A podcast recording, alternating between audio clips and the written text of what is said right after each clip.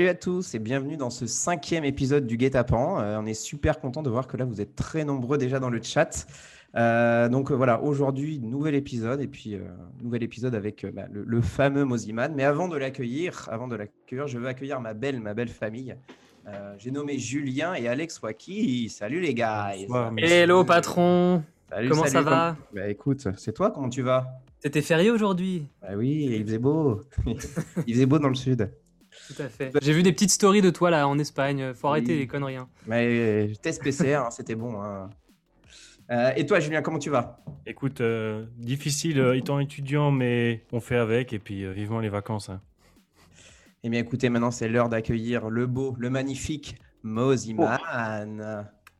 Comment Salut tout le monde, comment ça va? Je suis très heureux d'être avec vous. Merci de m'accueillir sur GetUp. Ben, c'est un vrai plaisir. Écoute, bienvenue. quel est ce beau décor derrière toi? Écoute, euh, je vais vous dire franchement, c'est un peu irréel ce qui se passe. C'est irréel parce que j'ai une date en Égypte, ok? Donc euh, ça faisait un an que j'avais pas mixé. Et le, Rien que de mixer, c'est irréel déjà. Non, alors, commencer l'histoire par là, c'est complètement irréel. Et ils m'ont mis, ils m'ont mis une suite qui n'a absolument ni queue ni tête, qui est complètement ouf. Je sais pas si vous voyez derrière moi. Mais ils ont fait 150 mètres carrés de salon. Et je, je, je, sais pas, je savais pas trop comment leur dire. J'étais un peu gêné parce que je leur ai dit c'est, je dis c'est beaucoup trop grand. Je m'a dit oui mais parce que, enfin, j'ai, j'ai pas pu. Euh... C'est un harem. leur dire. Un harem. Non mais c'est fou, c'est complètement. Cet endroit est fou. Hein. Bon, dans, dans, le chat, ils sont déjà comme des fous. Hein. Il, y a, il y a Christelle, vrai, il y a Magali. Je suis en train de me connecter du coup aussi, ouais. Ah, il y a beaucoup de monde. Tout le monde te dit bonjour. Ça, il y a... ça fait plaisir. Ah, ça fait plaisir.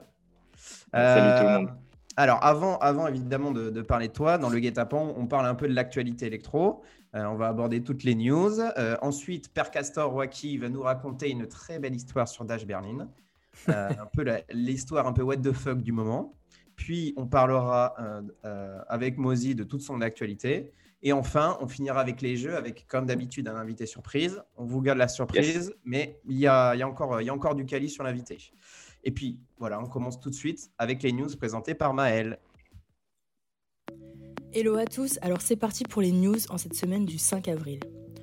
Nous commençons ces news par un point sur les festivals. Annulation, report, mais également annonce de line-up.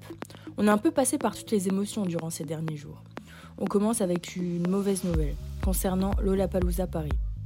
Alors qu'il y a quelques semaines, et suite aux récentes mesures annoncées par Roselyne Bachelot, le festival parisien avait confirmé la tenue de son édition 2021, prenant en considération les différentes contraintes qui étaient par exemple la mise en place d'un public totalement assis.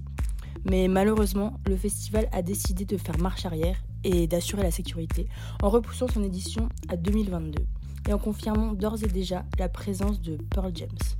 Bon, repassons sur une note positive, avec une lueur d'espoir, et la confirmation de l'édition 2021 de l'Amsterdam Dance Event, qui aura lieu du 13 au 17 octobre, et cela en physique, contrairement à l'édition précédente. Cette nouvelle a été encouragée par la vaste campagne de vaccination et la capacité de tests rapides aux Pays-Bas. On a plus hâte que de découvrir les soirées qui nous y seront proposées. Côté US, les dernières news sont plus qu'encourageantes. Tandis que le sort de l'EDC Vegas, qui doit initialement se dérouler fin mai, devrait être connu très prochainement. Le Hard Summer, lui, a dévoilé son line-up toujours aussi qualitatif et très fourni pour les amateurs de bass music. On y retrouvera par exemple DJ Snake B2B Mala, Keizo, Dombreski, Rez, Joe's ou encore Joyride. Cela est d'autant plus encourageant puisque l'État de Californie vient de confirmer le fait qu'à compter du 15 avril, les salles de concert vont pouvoir rouvrir. La seule condition étant de présenter un test PCR négatif de moins de 72 heures. De quoi donner envie de prendre son billet direction la Californie. Bon, on revient en Europe avec une sad news sur Ibiza. En effet, le masque sera désormais obligatoire sur les plages cet été. Difficile d'imaginer ce genre de situation être respecté. C'est pourtant ce qu'a décidé le gouvernement espagnol, qui jusqu'à présent avait exempté les îles des Baléares de ces mesures. Bref, après les sublimes marques de bronzage du Marcel, place au changement avec un tout nouveau style de bronzage. Côté musique, cette semaine est tout d'abord marquée par le report potentiel de tous les shows holosphères d'Eric Pritz. Niveau poisse, il faut avouer que ce show remporte la palme écroulement de la Freedom, Covid, le sort semble s'acharner contre Eric Pritz, qui avait pourtant confirmé la présence de son spectaculaire show à Tomorrowland 2021. La patience est donc de rigueur pour tous les amateurs d'expériences visuelles de prestige. Pour les fans de Deadmau5, une nouvelle qui va les enchanter. Le Canadien sort sa première release de façon assez surprenante et inattendue sur le nouveau label de Mousetrap, dédié à la progressive house, House Trap. On y retrouve alors son single Nextra. Et il faut le souligner, c'est un régal absolu pour tous les fans de son âge d'or. Vous savez, l'époque de son album Random Album Title. Pour clôturer ces news, on finit avec le duo italien Matami, qui a publié un mix créé intégralement par un algorithme d'intelligence artificielle. Intitulé All No World Mixtape Volume 1, ce mix d'un nouveau genre a été créé par un algorithme Apple Music permettant aux artistes de séparer les morceaux en harmonique, voix et rythme pour ensuite reconstruire de nouvelles versions des morceaux rapidement et spontanément. Le duo devrait d'ailleurs continuer de créer ce genre de mix dans les mois à venir. Affaire à suivre. Une nouvelle fois, merci à Maël pour les news, la magnifique voix de Maël. Et, et les C'est sa première là, donc. Euh, sa première. Pas Maël. Hein. Attention. hein. euh, donc, faut la féliciter et euh, présentée par Loïc et Mathieu et, et Luc pour les images. Euh, alors, comme d'hab, on a parlé évidemment un peu de l'actu des festivals, des, euh, voilà, des, euh, des, des, pays qui ouvraient un petit peu ou non. toi, Mozi, comment ça se passe pour l'été? Est-ce qu'on demande à chaque artiste hein, au final, mais est-ce que toi, tu as des dates de prévues, des choses qui s'activent ou pas? Écoute, moi, c'est, je crois, comme mes collègues, bien mal barré, vraiment mal barré. J'ai euh, pas de date bookée. Déjà là, c'était complètement lunaire d'avoir une date ici en Égypte. Les conditions sanitaires, euh, chaque pays fait un peu comme il veut. Ici, tu rentres pas dans le club euh, sans avoir un test PCR. Euh, ils sont quand même assez à cheval sur ça. Euh, moi, j'ai joué donc avant-hier. Le club était blindé. C'était assez fou de se retrouver à ce moment-là. Je t'avoue, je vous avoue, j'ai pas trop fait de story parce que il y avait une partie de moi qui était quand même, j'étais très heureux de le faire. Paradoxalement, je me disais, euh, je pense à tous mes potes euh, qui sont en France et qui sont en mode lockdown et, et qui peuvent rien faire. Donc, j'ai pas voulu faire trop de, show-off. Mais euh, l'été, l'été s'annonce pas bien du tout pour, pour, pour, pour moi. En revanche, comme on est complètement dans le flou et qu'on ne sait pas quand les clubs vont réouvrir, on ne sait pas quand, quand on va pouvoir se retrouver sur scène, euh, moi, j'ai décidé de, de, de faire euh, quelque chose d'autre et donc je me concentre sur la, sur la tournée de Grand Corps Malade. Je fais la, la, direction musicale de sa tournée. Ça veut dire, euh, ça veut dire que ce soit euh, le, la collaboration avec la mise en scène, que ce soit euh, tout ce qui est musical, comme j'ai composé l'album. Et, et, je vais très certainement l'accompagner sur scène pendant les, les 100 prochaines dates, c'est-à-dire les 40 zéniths qu'il va faire en France. Et puis, ça me permettra de quand même, au cas où, être présent sur, euh, sur le territoire français et puis de voir si, euh, en, en, fonction des clubs qui réouvrent ou pas, savoir si je pourrais après aller mixer dans les clubs. Mais bon, euh, c'est tellement utopique que je me la, dis au la... moins je fais un truc qui me plaît. quoi. La date que tu as vue là, du coup, en Égypte, c'est un peu une date qui était tombée de dernière minute ou qui était prévue même depuis euh, bien longtemps? Pour savoir un peu. Ah non, non, c'est prévu depuis. Euh, C'était vraiment les dix derniers. Euh, ça s'est prévu genre un mois avant, quoi. Ah ok. Ouais. Et, euh, et c'est toujours au dernier parce que même eux, si tu veux, c'est un peu comme la France, tu sais pas trop comment ça se passe. Ouais, même pour toi, tu peux pas planifier ton plan, enfin tu peux pas savoir ton planning quoi, avec, avec une situation comme ça. Euh... T'es booké deux mois et puis euh, un mois et demi après, tout referme. euh, Vraiment, oui, sans, sans compter, euh, sans compter, on l'a vécu euh, dix fois, sans compter les dates qui sont programmées, où, euh, où, tu sais que ça va se faire et au dernier moment, bon bah ça se fait pas parce que parce que les conditions ont changé, parce que le pays a changé de, de, de rigueur, etc. Enfin, c'est fou. Ouais. C'est une belle annonce en tout cas que tu nous fais pour Grand Corps Malade. Euh, les Zéniths, ça commencerait quand euh... Écoute, on, nous on commence les, les, répétitions parce que là pour le coup il, il revient avec un show euh, très nouveau, complètement différent de ce qu'il a fait jusqu'à aujourd'hui. Euh, les répétitions commencent la semaine prochaine. Donc, c'est-à-dire, euh, c'est un peu, c'est un process un peu long, mais euh, euh pour ceux qui ne savent pas, quand on, quand on fait un album, on, dégrossit l'album après pour pouvoir le rejouer sur scène en fonction des instruments et des musiciens qui sont sur scène.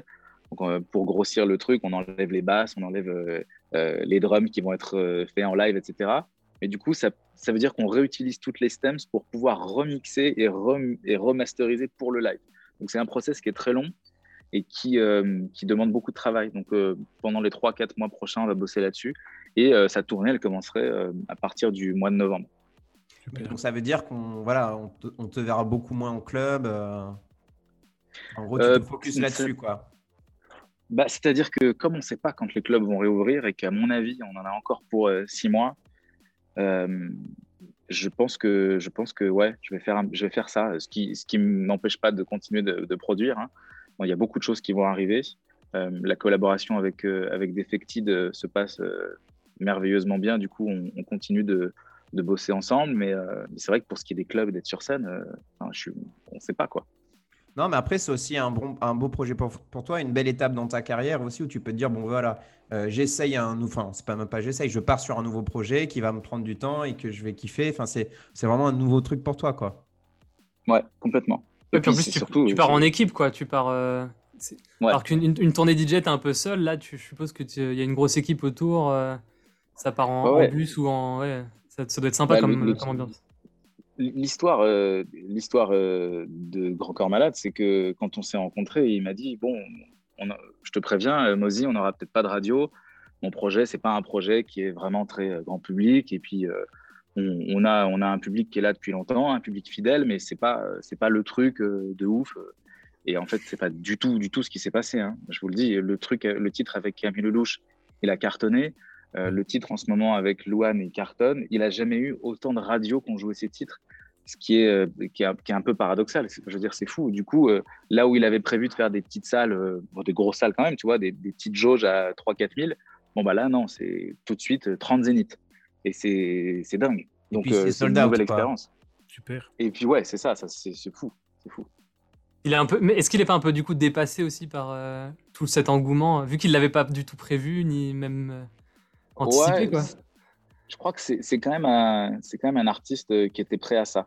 Il l'a vécu plus jeune, il, a, il avait déjà eu euh, beaucoup il a déjà cartonné, ouais, Mais bon, il avait fait une pause, il avait fait des films euh, qui ont cartonné. Je veux dire, c'était quand même. Et puis, il avait toujours été, pour revenir un peu à, ce pourquoi on est là, lui, il avait toujours été très organique dans sa façon d'interpréter les titres et d'arranger les titres.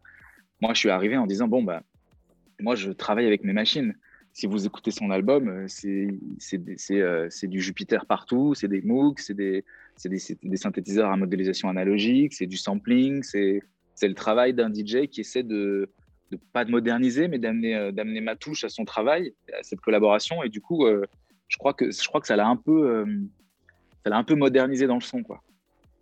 Sans prétention. En tout cas, tu as beaucoup de, de, soutien et de commentaires de soutien. Vrai.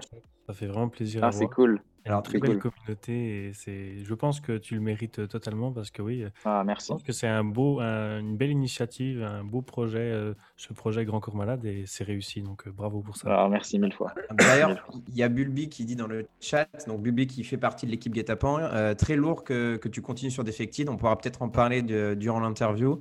Mais c'est vrai que c'est pour ta partie. Ne spoilez pas tout, les gars. Ne spoilez voilà, pas spoilez pas tout, mais pour ta partie électro, c'est cool que tu, que, tu, que tu continues avec Defected. Quoi. Bah, c'est enfin comme comme tous les DJ qui doivent certainement nous regarder, c'est personnellement c'est un rêve de gosse. Il y a toujours le label sur lequel on avait on avait envie de signer. Euh, j'en parlais avec euh, avec Tony Romera. Euh, lui, il a il a un peu, ça fait longtemps qu'on est amis. Il a un peu réalisé tous ses rêves de gosse avec Insomniac, avec avec tous les labels chez qui il a signé. Monster Cat et tout. ouais. Monster Cat et tout. Enfin, je veux dire, c'est fou. Euh, moi, le label ultime, c'était euh, Defected et puis euh, et je sais pas Catch and Release à la limite, tu vois, avec avec ou alors Black Book Records où, c'est vraiment les artistes qui me parlent avec Fisher et Chris Lake. Et, là, Defected, c'est puis c'est surtout que ça ouvre un, ça m'ouvre un autre monde quoi, quelque chose que je connaissais pas et puis de, de, grandir en même temps que tu produis et de, et de faire des choses nouvelles, bah, ça m'a amené ailleurs. Et je crois que, je crois que j'aime beaucoup ce, cette famille-là. On a énormément de réactions sur le chat. Euh, donc, euh, on peut dire World of July qui dit euh, très belle, très jolie collab. Donc, ça, c'était avec, avec Grand Corps Malade. Love IDM 39, totalement d'accord. Je trouve qu'on reconnaît super bien ta patte dans les morceaux qu'on entend. C'est vrai que, ah, notamment, ton, ton, morceau avec le piano, moi, j'avais vu sur France 2, c'était super sympa. Hein. Ah, avec, avec Fabien, avec Grand Corps? Ouais, ouais, c'était ah, super, c'était super cool. Euh, il y en a qui disent on aime te voir si polyvalent. C'est vrai que pour le coup, toi, tu es, un artiste qui a réussi à faire, euh, ben, notamment avec la collab avec Encore Malade, mais à faire un peu tous les styles musicaux. Euh, avec, avec, Je pense que c'est important. Avec, avec, ton album qui était vraiment différent de ce que tu faisais. avec le projet Grand Corps Malade, avec tes coprods que tu peux faire, avec Defected. C'est vrai que tu, tu balayes un peu tout le spectre musical. Je pense que c'est important, moi. Ouais, vas-y, pardon. Il manque un morceau art style, quoi. bah, euh, j'étais pas, pas loin avec la, avec la collab euh, avec Armin Van Buren où on a fait un titre euh, trans, voire techno. Techno, ouais, un peu rave, ouais, un peu. Ouais. Un peu rave, art style, hein. Mais, mais c'est vrai Tom Star d'ailleurs. Avec Tom Star, ouais, Et, Armin. Et si tu veux, moi, je, je, pars du principe que il faut, il faut s'essayer pour, pour trouver vraiment son style. Moi, j'ai, mis quand même beaucoup de temps euh, quand j'étais plus jeune, j'avais un petit peu envie de faire comme mes copains, donc j'essayais de faire un peu de l'EDM. En même temps, j'essayais de rester un peu progressive house. Euh, quand j'ai grandi, je me, suis, rendu compte que c'était vraiment le style qui marchait bien. Et, euh, j'ai mis beaucoup de temps à savoir ce, dont j'avais envie, ce que je voulais faire et ce qui, vraiment me faisait du bien. Jusqu'au jour où, où, en fait, j'ai découvert que le seul truc qui me touchait, c'était la house, la tech house. Et où, en fait, c'est c'est un petit peu le, le fil imaginaire qui m'a suivi depuis, depuis tout petit. Quand mm. j'ai commencé la musique électronique, j'écoutais Trent Moller, euh, Sébastien Léger, euh, euh, toute, toute, cette génération de, de, DJ. Et puis, c'est vrai que c'était déjà un peu l'ancêtre de ce qu'on appelle aujourd'hui la tech house, mais c'est un truc qui m'a suivi tout le long. Et puis, et puis après, il y, a eu, il y a eu évidemment tout ce, ce raz-de-marée de, de, DM on est tous, tous hein, que, ce soit, euh, que ce soit les grands DJ comme Tiesto, euh, qui ont un peu, pour moi, vendu leur âme et, euh, et se sont mis à faire de l'EDM et un petit peu tous les styles. Mais je pense que c'est quand même important de savoir où on va. Et quand, quand j'ai le sentiment que ce que je fais ne me correspond pas, je préfère le, produire avec quelqu'un d'autre, pour quelqu'un d'autre. Il y a des tas de titres que j'ai fait que en tant que compo, que ce soit Grand Corps Malade ou que ce soit, je sais pas, des chanteurs, ça, va aussi pour des chanteurs de variété ou des DJ plus connus je continue de travailler avec Tom Star et, d'autres artistes. Je, il faut avoir, il faut avoir le, recul, le recul nécessaire pour se dire ok, c'est en fait ça c'est pas pour moi et il vaut mieux que ça aille pour un DJ et que ça lui serve à lui. Hmm, je vois très bien. Alors, il y a, y a, une, une réaction, je, je voulais garder, c'était Zialias qui dit te voir sur euh, Black Book, ça serait ouf. Oh là là, ça serait, c'est vraiment un, je serais trop chaud quoi. J'ai fait un titre, j'ai vraiment là, je suis mes targets, c'est vraiment Black Book, euh, Catch and Release. Donc, c'est les labels de Chris Lake et de Fisher. Mais euh, Defected et D4 Dance euh, me filent un coup de main. Et c'est vrai que j'ai produit 3-4 titres là qui ne sont pas encore sortis. J'ai mis des, petites, des petits snippets en story il y a quelques jours, dont un. T'aimerais bien que ça soit remarqué, quoi. Et, ah ouais, j'ai vraiment envie. Et tu dis que D4 Dance t'aide à signer sur, ou à présenter ses morceaux sur ses labels? Ouais, parce qu'en fait, c'est un peu une grande famille. Et, euh, et si tu veux, c'est assez rare ce, truc-là de se dire, OK, on est un label, on veut que nos artistes montent et progressent. Donc, si je leur envoie un titre qui leur correspond moins, parce que Difforden, c'est Defected, c'est un peu plus house, mais que ça va correspondre à Black Book, les gars, ils vont juste prendre leur téléphone et envoyer le titre parce qu'ils savent que ça va faire monter mon profil et que quand je vais revenir avec un titre qui leur est. Sur Difforden, pas forcément, ça va. Bah ouais. Mais ça, je pense que c'est une bonne façon de réfléchir. Et je pense qu'on devrait plus s'inspirer de ça. C'est un peu l'esprit le, anglais pour le coup. Hein. Plutôt qu'ils se disent, bah, ok, on va prendre nos imams, on va le mettre en exclusivité chez nous et il va sortir que chez nous, on, le verrouille. Ah ils, ont, ils, ont du coup une vision beaucoup plus euh, stratégique aussi. C'est intéressant. Ah, il y a du beau monde dans le chat. Il y a Norship, Gaba, salut les gars. Ah, génial. Oh, euh, alors, il y a, y a pro d'Inox Music qui dit à Coin Club avec Damien Hendrix. Ah, on a déjà fait des choses avec Damien. Euh, on a bossé sur 3-4 titres, euh, mais ni pour lui, ni pour moi, pour vous dire la vérité. on, a produit des on a produit des choses ensemble, mais pour d'autres artistes.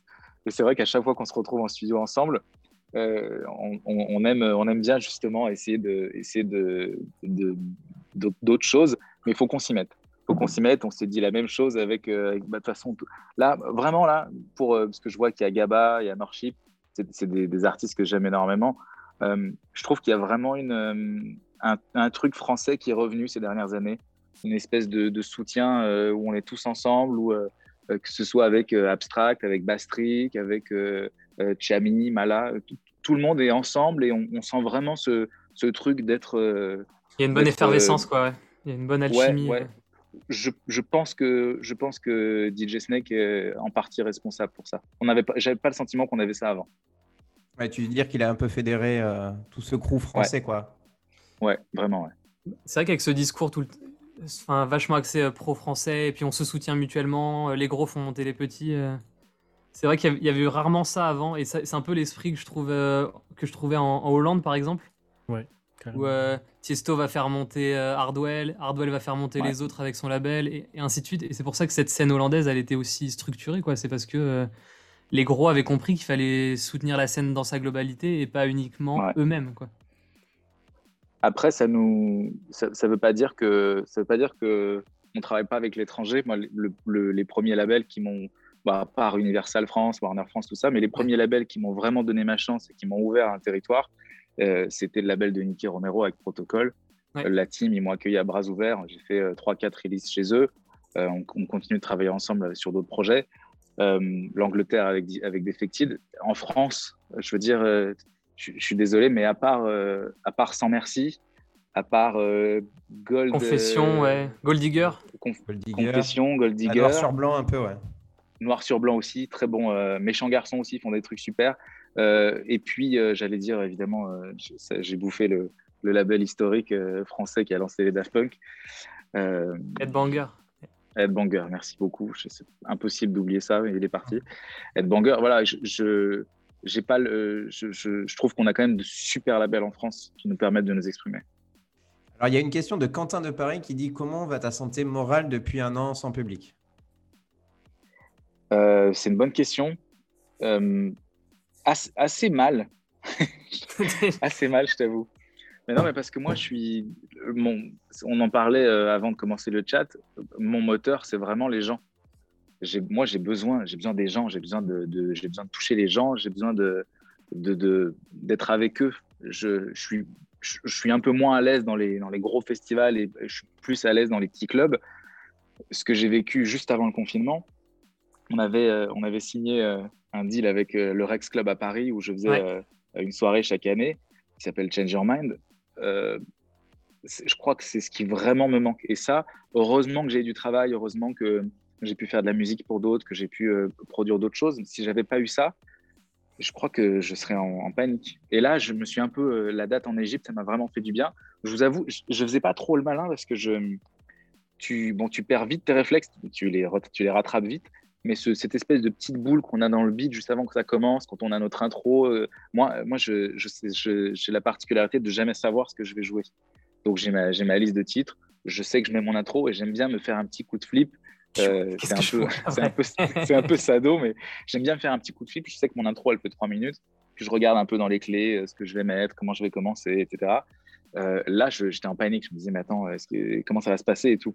Ce qui est bon aussi, ça fait du bien de retrouver ça. C'est l'adrénaline aussi. Hein. J'allais te demander, du coup, tu as, fait une, as fait un set euh, uniquement, on va dire, euh, DJ set, ou tu avais quand même ramené. Euh, avais quand même ramené du matos pour faire un peu live comme tu as l'habitude de le faire? J'avais j'avais un clavier, j'avais un looper et j'avais une batterie. D'accord, ouais. Donc, ouais, donc tu avais tout l'attirail quand même encore.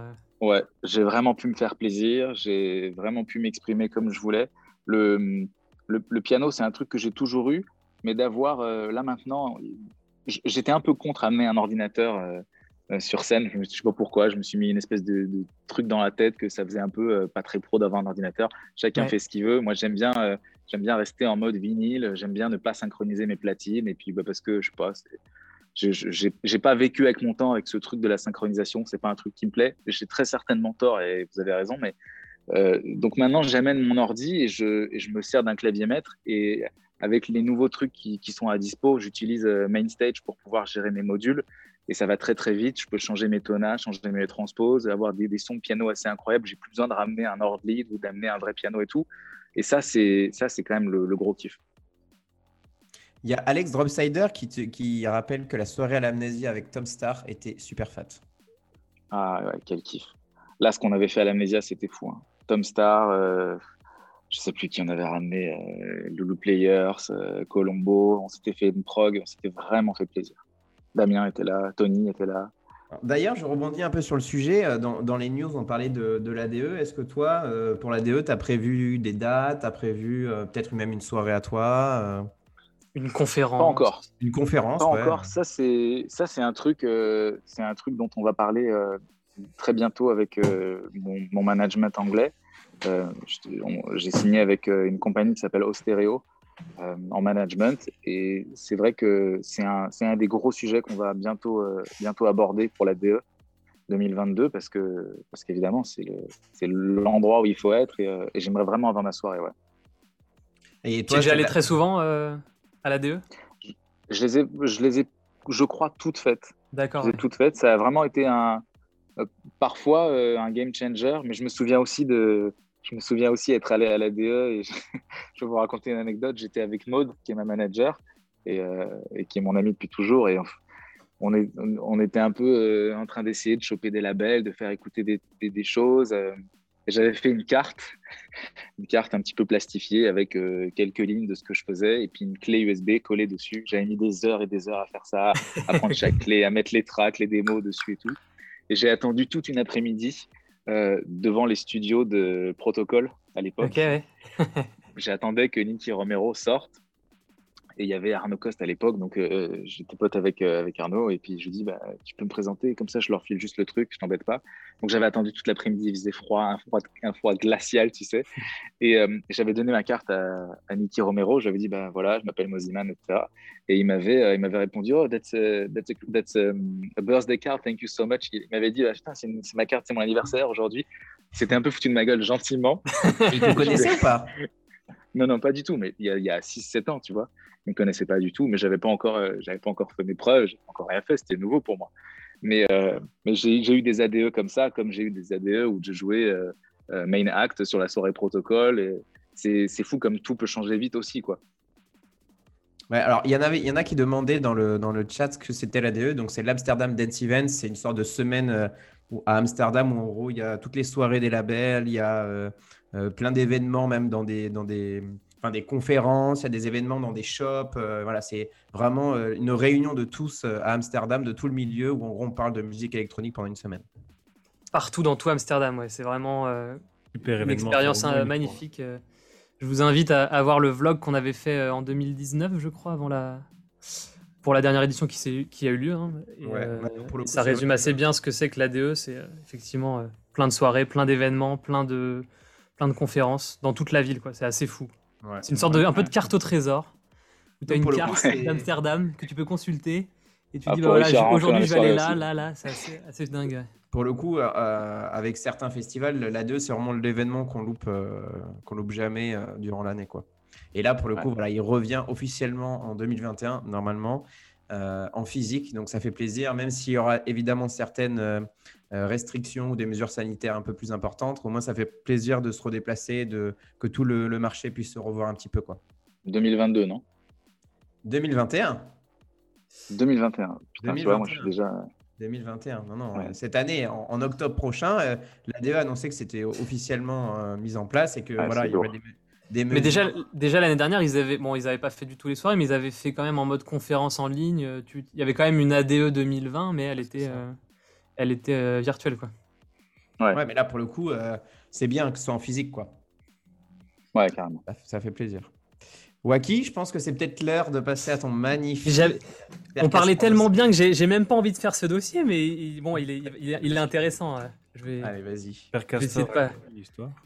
Aujourd'hui, je me transforme en, en Père Castor et je vais vous raconter une histoire assez croustillante sur un des, un des actes les plus, euh, les plus euh, un des plus connus quand même de la, de la scène électromondiale qui s'appelle donc Dash Berlin. Euh, Dash Berlin, pour, pour ceux qui ne savent pas, c'est un groupe qui a eu un, énorme succès, on va dire au début des années 2010.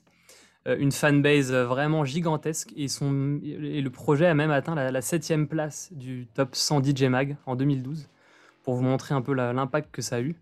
Euh, et il y a eu des, performances sur toutes les plus grosses main stage du monde, hein, euh, à l'Ultra, euh, à l'EDC, à l'AMF, à l'UMF, à State of Trance.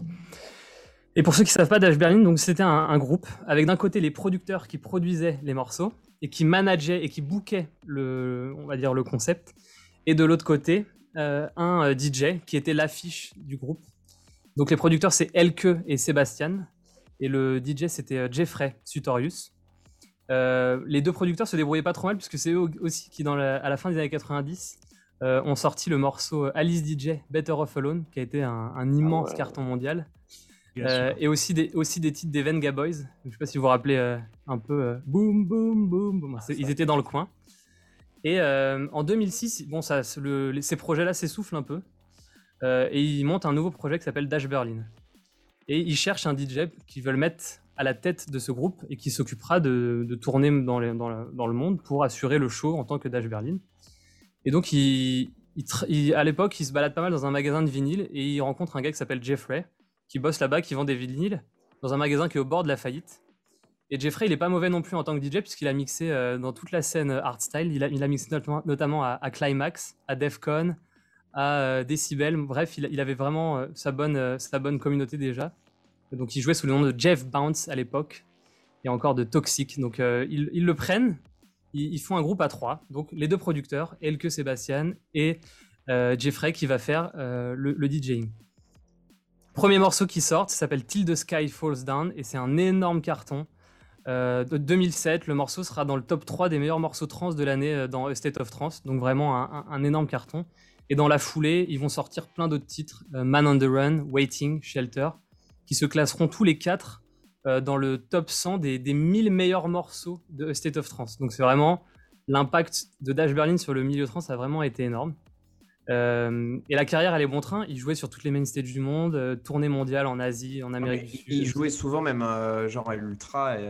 ah ouais, bah, à l'ultra, il était un des, il, était passé de la scène mm. Azot à même la scène main stage, tu vois. Ouais, il faisait un main stage et puis il y a un horaire hyper hyper bon. Ouais. Ah ouais, non, il était vraiment. Alors, il était connu pour jouer avec tout le temps un iPad. C'était un peu, un peu ridicule. où il mettait des messages sur son iPad. je vous aime tous, let's go. Bref un peu. Voilà, je sais pas, il y a une image qui s'affiche à l'écran là. il, était connu pour ça. Mais donc, la carrière, elle est bon train, mais les choses vont se gâter et d'une manière assez brutale. Et je vais vous raconter ça en plusieurs actes. L'acte 1, ça se passe fin mai et début juin 2018, pour la première fois dans la carrière de Dash Berlin, on remarque quelques annulations de shows. Donc, notamment un show en Pologne pour A State of Trance, dans lequel il devait jouer. Il n'avait pas joué depuis 4 ans là-bas. Et paf, c'est annulé. Le jour même de l'événement, c'est annulé. Euh, donc les fans sont très déçus. Euh, et il n'y a aucun message sur les réseaux sociaux d'Ash Berlin. Genre, euh, ça passe. Il n'y a que State of France qui annonce l'annulation. Une semaine après, rebelote à Chicago, un autre festival annulation. Et là, les, fans commencent un peu à s'inquiéter. et plus de nouvelles sur les réseaux. Pendant trois semaines, tu n'as plus de nouvelles de ton artiste préféré sur les réseaux. Tu te dis, qu'est-ce qui se passe quoi? Et donc là, on passe à l'acte 2, le 18 juin 2018. Donc on est trois semaines après. Jeffrey Sutorius annonce sur les réseaux qu'il quitte le groupe. Euh, et il annonce qu'il est séparé en fait depuis fin mai de ses anciens acolytes, Sébastien et Elke, les producteurs. Et Jeffrey leur reproche des manques dans le management de toutes ces dernières années et de la négligence de ses propres intérêts. Donc on n'en sait pas trop plus, juste problème de management, on s'entend plus. Euh, et par ailleurs, il a découvert que les deux producteurs euh, ont déposé la marque Dash Berlin, mais sans lui. Ils ont déposé la, marque Dash Berlin, ils l'ont exclu du projet. Donc pour lui, il est plus possible de jouer sous le nom d'Ash Berlin, et donc une bataille juridique se, lance. Euh, dans la foulée, Jeffrey, il est évincé de tous les réseaux sociaux, il est évincé de la page Wikipédia comme un ancien membre du groupe. Et les, deux producteurs vont même plus loin en, effaçant tous les contenus dans lesquels Jeffrey apparaissait visuellement. Quoi. Donc ils essaient d'éliminer toute l'image de Jeffrey du projet d'Ash Berlin. Acte 3, début décembre 2018, donc l'été est passé pas, trop de nouvelles. Jeffrey, euh, il a dit, il annonce sur ses réseaux qu'il a fait un énorme burn-out, euh, choc émotionnel immense. Euh, la séparation avec ses anciens collègues, ça lui fait vraiment beaucoup de mal. Mais bon, l'été est passé, il souhaite repartir de l'avant, donc il, bénéficie quand même toujours de son image. Hein. Tu, l'as bien identifié en tant que Dash Berlin, mais il dit bon bah ok, je vais lancer mon projet solo, Jeffrey Sutorius. Il, part avec le, manager d'Armin, donc David Lewis le prend sous son aile sur ce projet. Euh, et il confie à ce moment-là que ses anciens collègues mettaient une, pression pas possible sur lui et son booker euh, pour assurer les shows d'Ash Berlin, alors qu'il affirmait que depuis quelque temps, il avait des douleurs physiques, il avait de la fatigue accumulée. Euh, et qu'en même temps, le manager, donc ses deux anciens collègues, le menaçaient de pénalités pour chaque show qu'il n'assurait pas. Et on parle de pénalités allant à 100 000 euros par show manqué. Donc du très lourd, quoi. Euh, et il indique aussi que les deux producteurs avaient, signé des contrats avec des labels en utilisant son image, mais sans le payer pour ça. Euh, que les deux avaient récupéré plus d'un million de dollars en remboursement d'impôts sans lui en parler. Euh, donc, sales histoires. Quoi. acte 4, janvier 2019. Côté Dash Berlin, les fondateurs, il y a du nouveau puisqu'ils annoncent qu'ils vont sortir en 2019 des nouveaux morceaux. et donc par eux-mêmes. Donc le projet continue. Dans la foulée, la page YouTube Dash Berlin sera active avec une vidéo où du coup le producteur originel qui s'appelle du coup Sébastien essaie de personnifier le groupe un peu en disant bah et donc dans la vidéo tu entends je m'appelle Seb et je suis un, je suis un compositeur. Vous ne me connaissez pas, mais vous connaissez ma musique. Pour un peu recréer une sorte de hype et, recréer un peu le projet, alors qu'il n'y a plus, plus d'image, quoi. Il n'y a plus l'image de Jeffrey. Oui, il n'y a euh, plus de, personnification. C'est ça. Et donc ils essaient de repersonnifier avec les, les, les, compositeurs originaux, mais euh, ça marche pas trop, quoi. Et pendant euh, quelques mois, il se passe trop rien. Et là, on va passer à l'acte 5. Donc, acte 5, on a Jeffrey qui relance ses projets perso on a Dash Berlin qui annonce relancer des trucs. Et le 10 février 2019, guerre ouverte sur Twitter. Euh, là, ça part vraiment en couille. Euh, un fan en fait demande à demande euh, du coup bah, où est-ce qu'ils en sont les nouveaux morceaux, mais surtout nous on voudrait des nouveaux morceaux et puis on voudrait que Jeffrey refasse partie du groupe. Et donc là, Dash Berlin répond ouvertement sur Twitter, bah, c'était une bonne idée, mais il est parti en solo, il a essayé d'emmener le projet avec lui, c'est pas un geste honnête de sa part, alors que nous, on a toujours promu les valeurs de l'amitié, nanana. Et, et ce à quoi Jeffrey, tu vois, donc il, cherche un peu la merde. Jeffrey, il répond que euh, avait, qu'il avait toujours voulu euh, refonder Dash Berlin avec les trois autres, mais qu'en gros, ça n'a jamais abouti, ils n'ont pas voulu, ils ont voulu le niquer. Euh, et le jour suivant, ça part, ça part encore plus en vrille. Jeffrey redit, bah voilà, vous m'avez viré des réseaux sociaux, vous êtes fait de l'argent dans mon dos, euh, vous, avez voulu effacer toute trace de ma présence euh, dans, dans, le, dans le projet. Les producteurs de Dash Berlin euh, font l'inverse, quoi. En gros, ça s'alimente sur Twitter. Ils s'accusent mutuellement, trahison, gaminerie.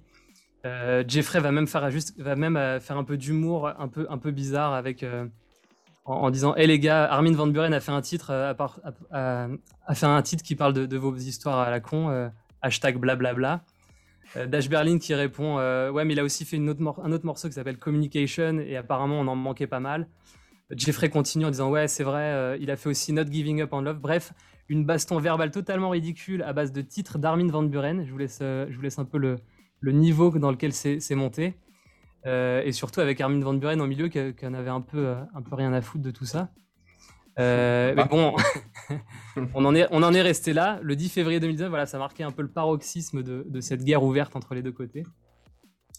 Et on passe à l'acte 6, donc des projets de chacun de leur côté. Ça va de mars à juin 2019.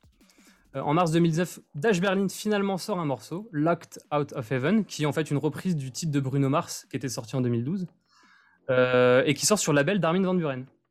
Donc tu vois, un peu bizarre, on pensait que Jeffrey était poteau avec Armin, et finalement, Dash Berlin sort un morceau sur son label perso, alors qu'entre-temps, Jeffrey, lui, sort des propres morceaux sur un nouveau label qu'il a monté pour continuer de, vivre. Et en même temps, il est booké sur la scène A State of Trance à Miami en tant que Jeffrey Sutorius. Donc euh, Armin Van Buren, toujours au milieu un peu de ce, conflit, on n'y comprend plus trop rien, qui est pour qui, mais euh, bon, bah, les, morceaux suivent et puis euh, Jeffrey continue de, tourner. Et puis finalement, en juin 2019, on pense que le, conflit s'arrête là, puisqu'en fait, Dash Berlin annonce qu'ils rendent le projet à Jeffrey, qu'ils en ont marre de tout ça, que l'alchimie est morte dans le groupe et qu'ils euh, laissent à Jeffrey le nom Dash Berlin. Et donc là, à partir de ce moment-là, de juin 2019 à, même en début d'année de cette année, il y avait des tournées mondiales qui étaient prévues, The Return of Dash Berlin. il devait jouer à l'UMF, à l'Ultra, il devait jouer à Tomorrowland, il devait jouer euh, en Amérique du Sud, il était en Asie. Euh, il avait sorti des nouveaux morceaux. Alors, plus sur le label d'Armin, mais sur Revealed, sur Protocol, euh, et puis sur son propre label qu'il avait monté. Donc, sous Dash Berlin. Hein. Sur, lequel il signait en tant que Dash Berlin. Donc, tu vois, un beau pied de nez pour lui, une sorte de, victoire un peu. Voilà, tu as l'image à l'écran, la Dash Berlin avec Alien, sur son label Body Warmer. Et de l'autre côté, les deux compères, les producteurs, ont disparu de la circulation sauf un qui a monté en fait aussi un nouveau trio et pour le, dont, on a aussi entendu parler puisque c'est Avian Graze et ils ont notamment fait la collab avec Armin van Buren euh, qui s'appelait Something Real et qui était l'hymne du festival en Roumanie euh, Untold. Donc on a l'impression que LQ a un peu retourné dans, l'idée initiale d'avoir un trio avoir une tête d'affiche et lui en tant que producteur, même si ça lui a pas trop réussi. Et finalement, l'acte 8, ça s'est joué la semaine dernière, alors qu'on pensait que l'histoire était finie, que Jeffrey avait gagné en gros, qu'il avait récupéré Dash Berlin et tout. Et donc, euh, euh, annonce officielle sur les réseaux de Dash Berlin et sur les réseaux de Twitter de Jeffrey, où il dit que suite à une décision de justice, le 17 mars 2021, il doit rendre à ses anciens partenaires le concept et le nom d'Ash Berlin. Et donc, euh, à partir de ce moment-là, il va continuer toute sa carrière sous Jeffrey Sutorius et que finalement, plus personne pourrait lui enlever ce nom puisque c'est le sien. Donc, euh, ce, dernier message met un peu, un peu on va dire, un coup d'arrêt au drama d'Ash Berlin qui est assez fou. Euh, et, et on, pense vraiment que là, on, est arrivé du coup à, la fin de, ce drama. Quoi.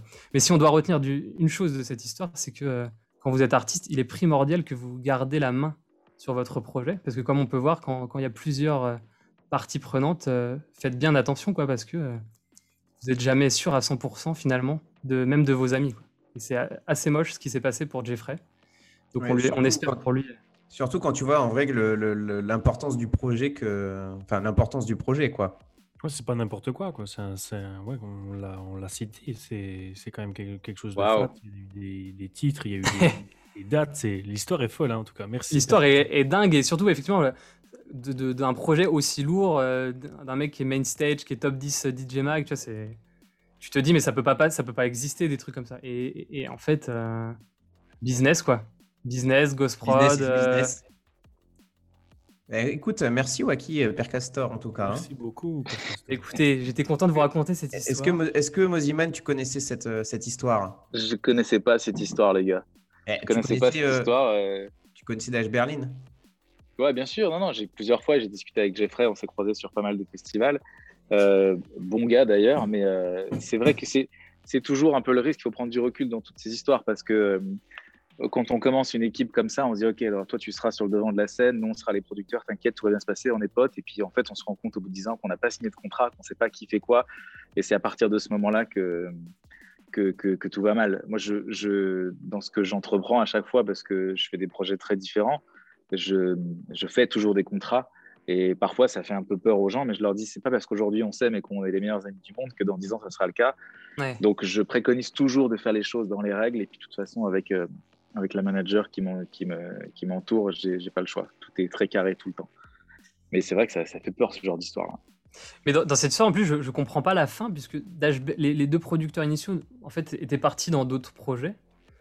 Alors, je ne sais pas si c'est le, le fait que la procédure juridique a mis longtemps, mais quel était leur intérêt de récupérer attendu, le Ils ont attendu la réponse de, de, justice, et en attendant, euh, ils se sont fait discrets. Ouais.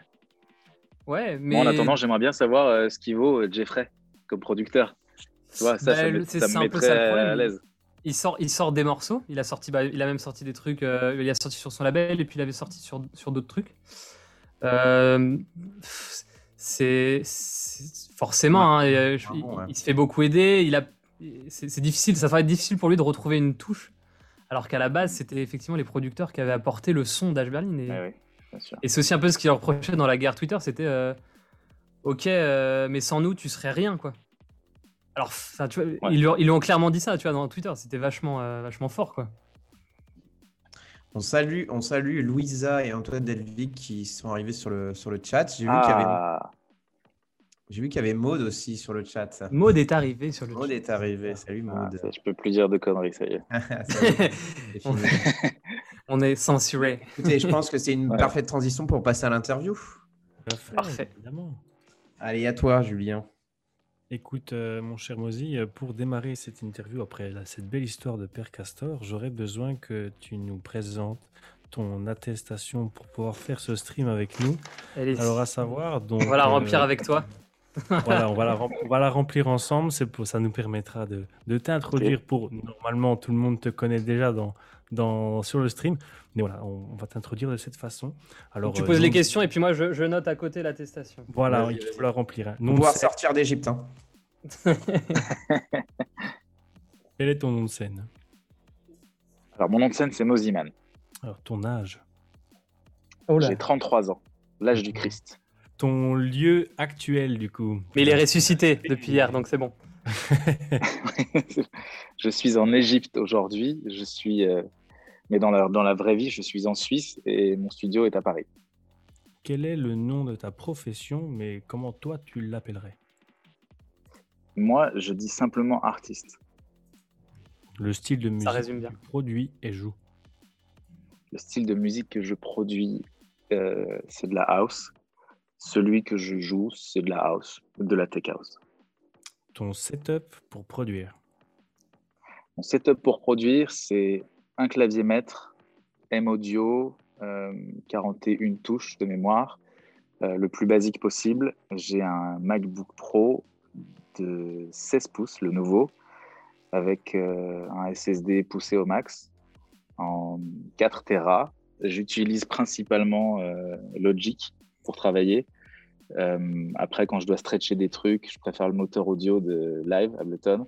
Mais en général, je produis tout sur, sur Logic. Mais je, vais plus loin dans mes trucs préférés, mes modules préférés ou est-ce que ça... Vas-y, vas-y, je pense que ça va intéresser. Il y a des, il y a des producteurs hein, dans le Les producteurs, prenez des notes, c'est le moment.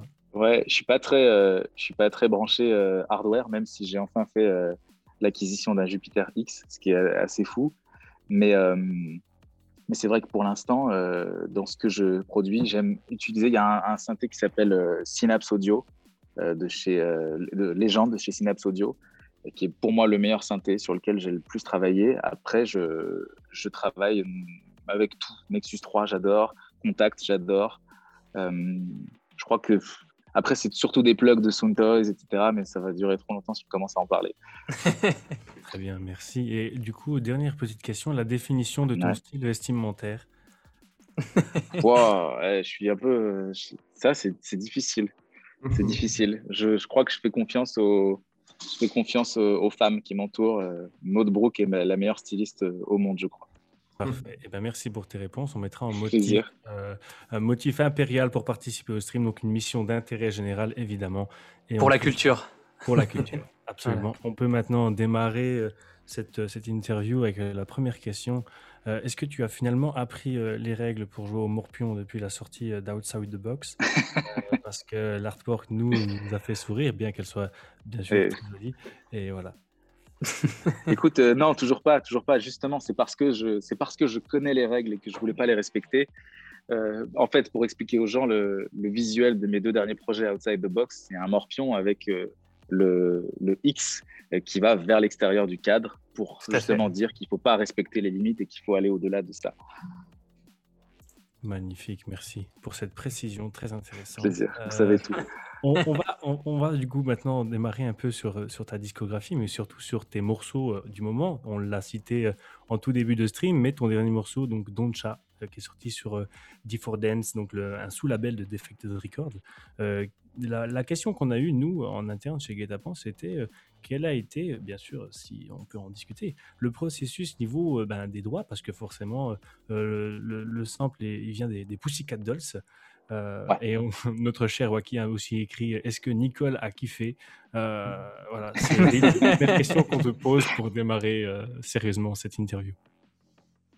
Alors, pour, pour l'aspect, on va dire, plus légal et politique, euh, on demande, euh, pour faire une cover d'un titre déjà connu, il faut respecter deux choses, c'est-à-dire les droits master et les droits euh, publishing. Il faut avoir l'autorisation d'un des deux. quand le publishing nous répond que c'est OK et que le droit master nous répond que c'est pas OK, ça veut dire qu'il faut faire rechanter. Ce que j'ai fait avec une chanteuse anglaise qui s'appelle Scarlett Quinn, qui a refait la voix en fait de Nicole justement. Et puis, et puis c'est un process qui est un petit peu long Là où moi j'ai de la chance, c'est que comme j'ai signé avec Ostereo en management, euh, tout, est, euh, tout est plus simple dans le process de, euh, de, dépôt des titres et de, et de clearance. Et on a toujours une réponse, c'est-à-dire que c'est oui ou non, mais au moins on a une réponse. Là où c'est plus difficile pour, pour les artistes qui, qui, qui, sont seuls, entre guillemets, bah, il faut toujours essayer de creuser, essayer d'avoir des retours, etc. Là, c'est vrai qu'on a toujours une réponse. Et le titre des Pussycat Dolls, ça fait un moment que je voulais le faire. Et, euh, ça, a été très rapide parce que je l'ai fait en fait pour le live que j'avais fait pendant le confinement. Euh, je l'ai vraiment fait la veille pour le lendemain en me disant ce serait bien d'avoir un truc un petit peu différent. J'avais utilisé la capella que je, trouve, que je trouvais sur Internet. Et puis, euh, et puis en fait, je me suis dit, écoute, tant qu'à faire, j'ai envie de rêver moi aussi, je vais essayer de le clearer. Et, et ça m'a donné de la force pour les autres projets qui arrivent parce que dans ce qui arrive bientôt, c'est aussi, des, aussi ce genre d'histoire. Notamment des titres que. Bah, tous, les, tous les titres qui vont sortir ces six prochains mois, je les ai un peu joués en exclu sur le festival Iwax. qui, qui, va être diffusé très bientôt. Dans deux semaines, ouais le week-end prochain. Le, week-end prochain. Euh, tout est prévu pour que justement je joue mes, mes, nouveaux tracks et, euh, et j'ai, hâte vraiment de pouvoir les sortir. Donc à ne, pas manquer le, à ne pas manquer le live wax. Il sera d'ailleurs diffusé pour le coup. Sur la page de GetUp. Ah, trop bien. Ah, super. Vous prendrez bien vos téléphones pour mettre un rappel pour le week-end du coup du 17, si je me trompe pas. Je crois que c'est ça, ouais, le week-end du 17, tout à fait. Ça n'a pas changé? Euh, bah Justement, c'était le week-end prochain à la base, donc le week-end du 10, et ça a été reporté d'une semaine. Ok. Voilà. Eh ben écoute, euh, merci. Donc on sera déjà à l'affût pour écouter ces nouveautés.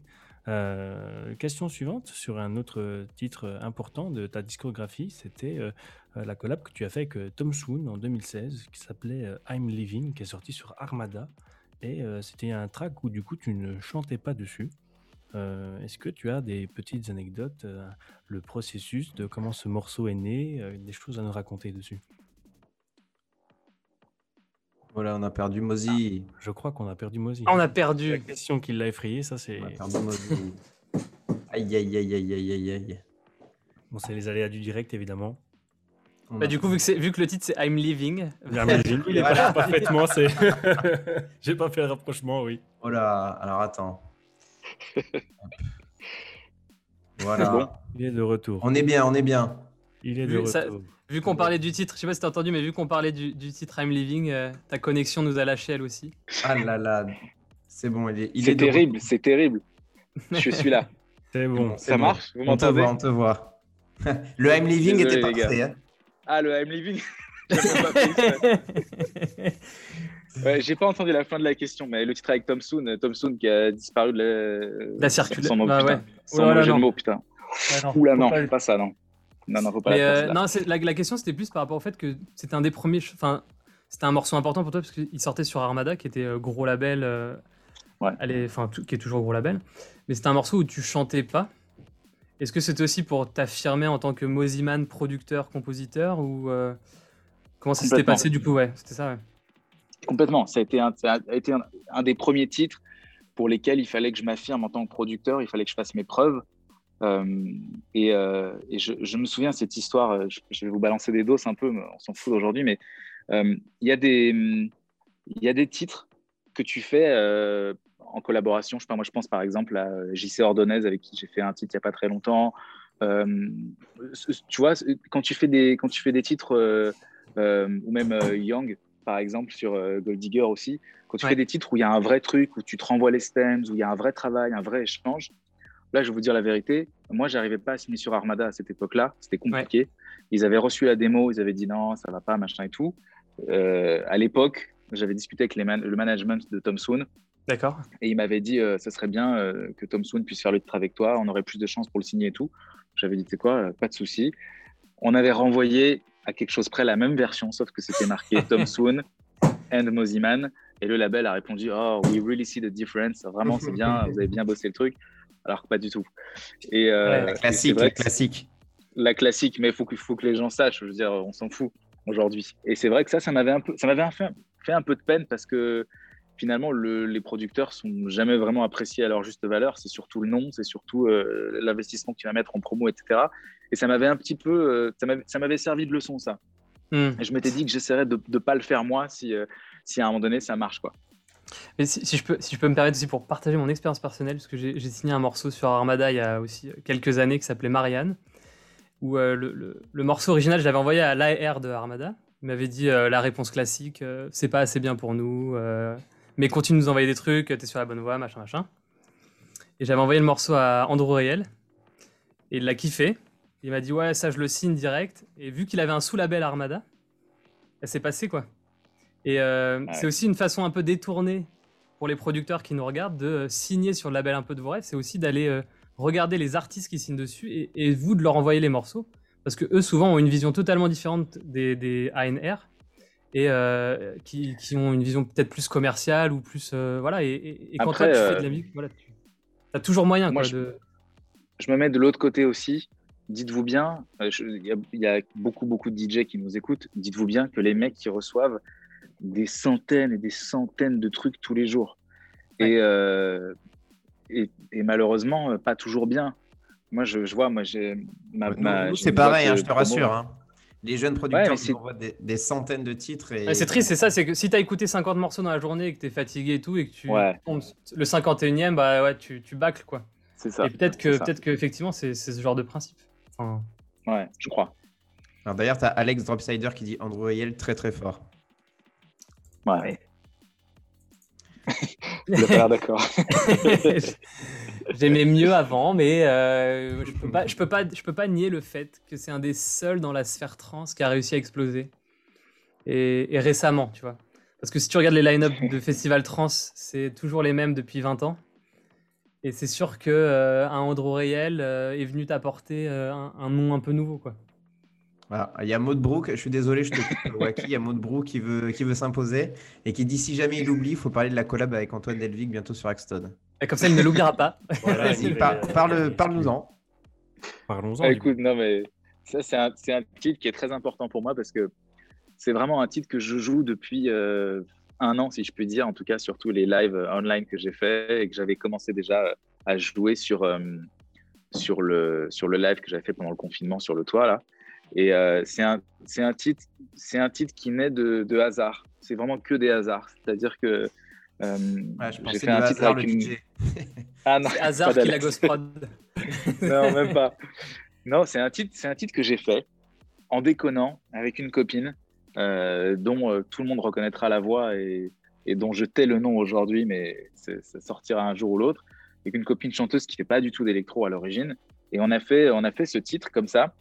Euh, qui s'appelle Mi Amor, parce que euh, Antoine Delvig et moi-même sommes fans euh, de chicha et c'est notre parfum préféré chez Adalia, qui s'appelle Mi Amor. Et moi, ce que, sur, mes, sur mes tracks club, souvent je demande à Antoine de me faire un mixmaster parce qu'il est, il est très doué pour ça.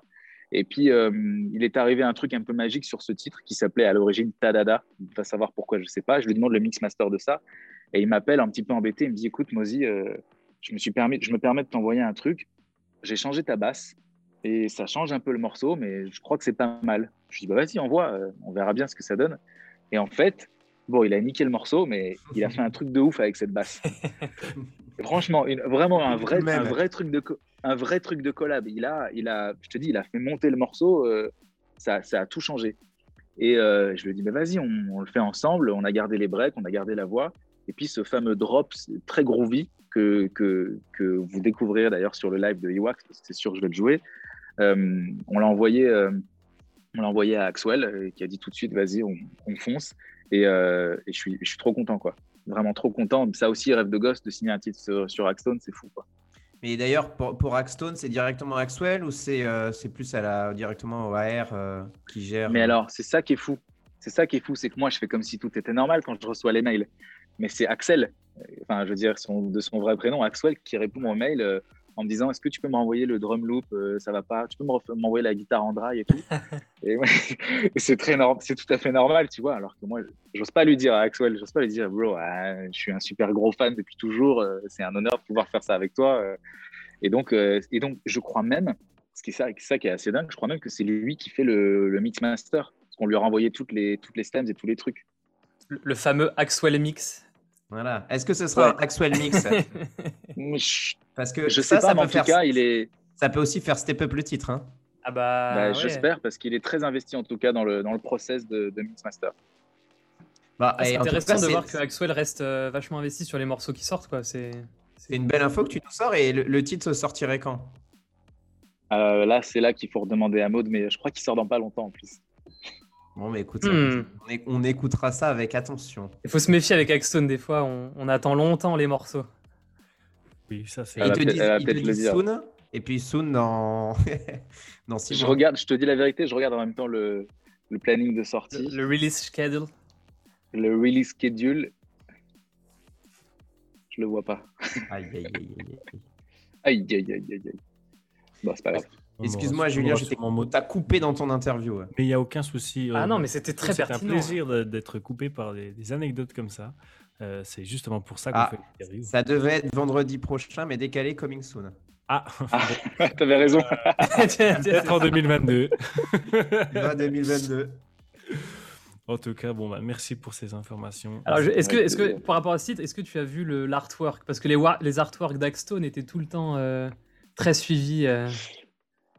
Ouais, ouais, je l'ai vu. Et il est, vraiment pas mal. C'est un artiste qui a fait ça. Ouais, ah, trop bien. super.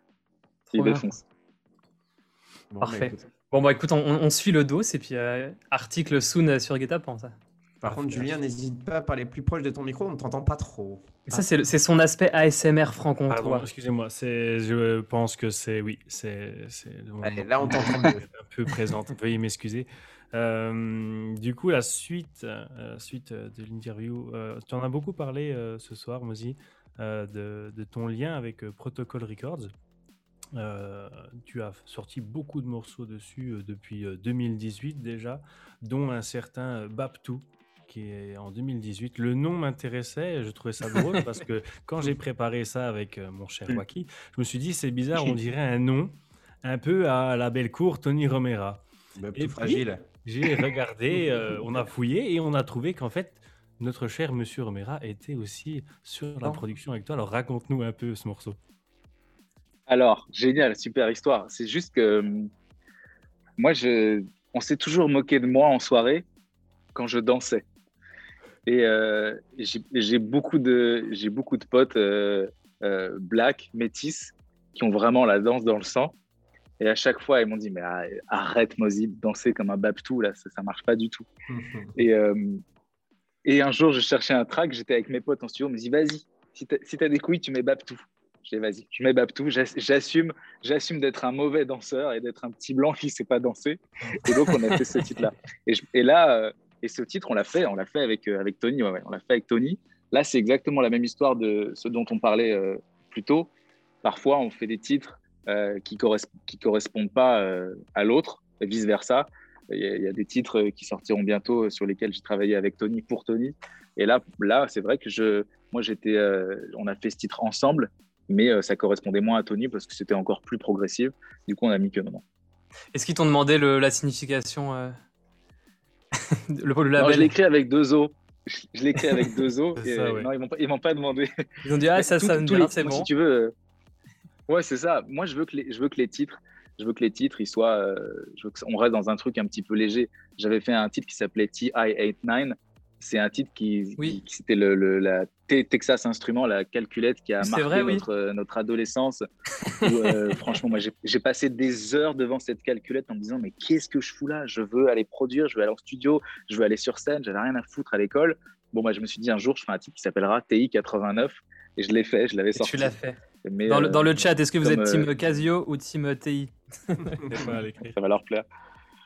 Ah, il y a Antoine qui dit Je confirme Maxwell très très pointilleux sur les détails. Ah ouais, ouais. Là, on a vraiment envoyé des choses avec Antoine euh, euh, auxquelles j'aurais jamais pensé. Euh, des, des, des, des, bus entiers de trucs où je me dis c'est bon, ça passera. Mais en fait, non, non. mais c'est fou ça. Mais d'ailleurs, je, voulais revenir tout, hein. je voulais revenir à ta collaboration avec Protocol. Toi, comment ça, ça s'est passé avec Nicky Romero et toute l'équipe de Protocol? Enfin, Comme tu disais, ils t'ont un peu accueilli les bras ouverts et ça s'est bien passé, non? Franchement, c'est vraiment une super équipe. C'est vraiment une super équipe. Moi, je travaille très régulièrement avec, euh, avec eux sur d'autres projets, pour d'autres artistes. Mais je travaille aussi avec euh, Nils, qui est l'ingé son, euh, mixeur, masteriseur, je ne sais pas si ça se dit d'ailleurs, qui fait en fait tous les, tous les mix masters de, de ce qui sort sur Protocol. Là, par exemple, récemment, j'ai produit un titre pour la chanteuse Maude. C'est Nils qui a fait le, qui a fait le, le mix master je bosse avec eux tout le temps et ils, ont vraiment, ils m'ont vraiment accueilli euh, comme un membre de la famille à part entière. Et, euh, et dès que je fais un truc, j'envoie à Niki pour avoir son avis. Il y a, tu sais, il y, a, une petite dizaine de copains à qui tu envoies tes prods pour avoir un, un, feedback en fonction de ce que c'est comme prod. Euh, tu sais à qui tu vas l'envoyer. Moi, j'en ai, j'en ai deux sur lesquels je sais que il faut, j'y vais les yeux fermés en me disant, OK, j'ai un peu peur, mais je sais que j'aurai un vrai feedback. c'est Tony et Hazard. Euh, ils ont. Ils vont dire c'est bien ou c'est de la merde. Ouais, ouais, très rapidement. Oui, mais ils sont aussi constructifs. Là, par exemple, sur un, titre qui sortira justement chez Defected, j'étais perdu. Je savais pas s'il fallait que je mette le bridge, le truc. Tu sais, quand tu bosses des heures et des heures en studio, tu perds un peu le, hmm. tu perds un peu le recul nécessaire. Hazard, il m'a, il m'a dit, vas-y, tu sais quoi, donne-moi ton instru, donne-moi ton vocal. Il m'a refait la structure euh, vite. Il m'a renvoyé, il m'a dit, en fait, il m'a dit, c'est ça qu'il faut que tu fasses.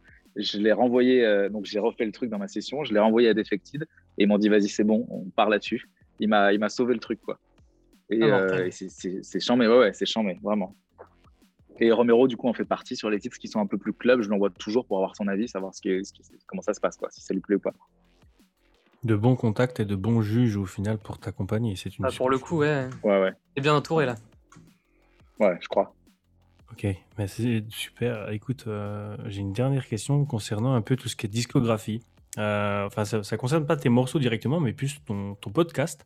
Il s'appelle House Bless You, qui au final, euh, le numéro 1, si je me trompe pas, date de septembre 2009. Donc il a bientôt, euh, il a plus de 11 ans maintenant. Euh, le dernier date de février. Est-ce que c'est euh, donc c'est quelque chose que tu fais un peu quand tu as envie de promouvoir des sons de tes potes? Est-ce que c'est un truc quand tu as envie juste de jouer un peu les sons que tu aimes? Est-ce que c'est aussi même un format qui te plaît? Dis-nous tout. Alors j'adore faire des podcasts. J'adore faire ça. Je me suis juste imposé une règle euh, ces dernières années. J'en ai, ai fait un peu moins, tu vois, tu disais, le dernier date de février. Je ne, je ne joue pas pour jouer des titres. Si j'ai si pas euh, minimum 15 titres qui vont vraiment me faire du bien, qui vont vraiment me, me, me donner envie de faire le, le, podcast, je préfère attendre un petit peu. Euh, j'ai ma mensuelle sur Fun Radio, je crois, le premier vendredi de chaque mois, si je dis pas de bêtises, à 2h du mat. Bon, en général, j'attends ce moment-là. C'est un peu le moment butoir. Si j'ai un peu fait mes recherches, si j'ai trouvé des choses qui me plaisaient. Euh, en ce moment, je t'avoue que c'est pas trop le cas. Ça fait longtemps que je me suis pas pris. Les, deux dernières grosses baffes que je me suis prises, euh, c'est euh, Joy de Funky Matt. Vraiment, je, je me suis dit, mais qu'est-ce que c'est que ce truc? Le, le Martin Organ aussi, le dernier Martin Organ, je me suis pris une grosse star.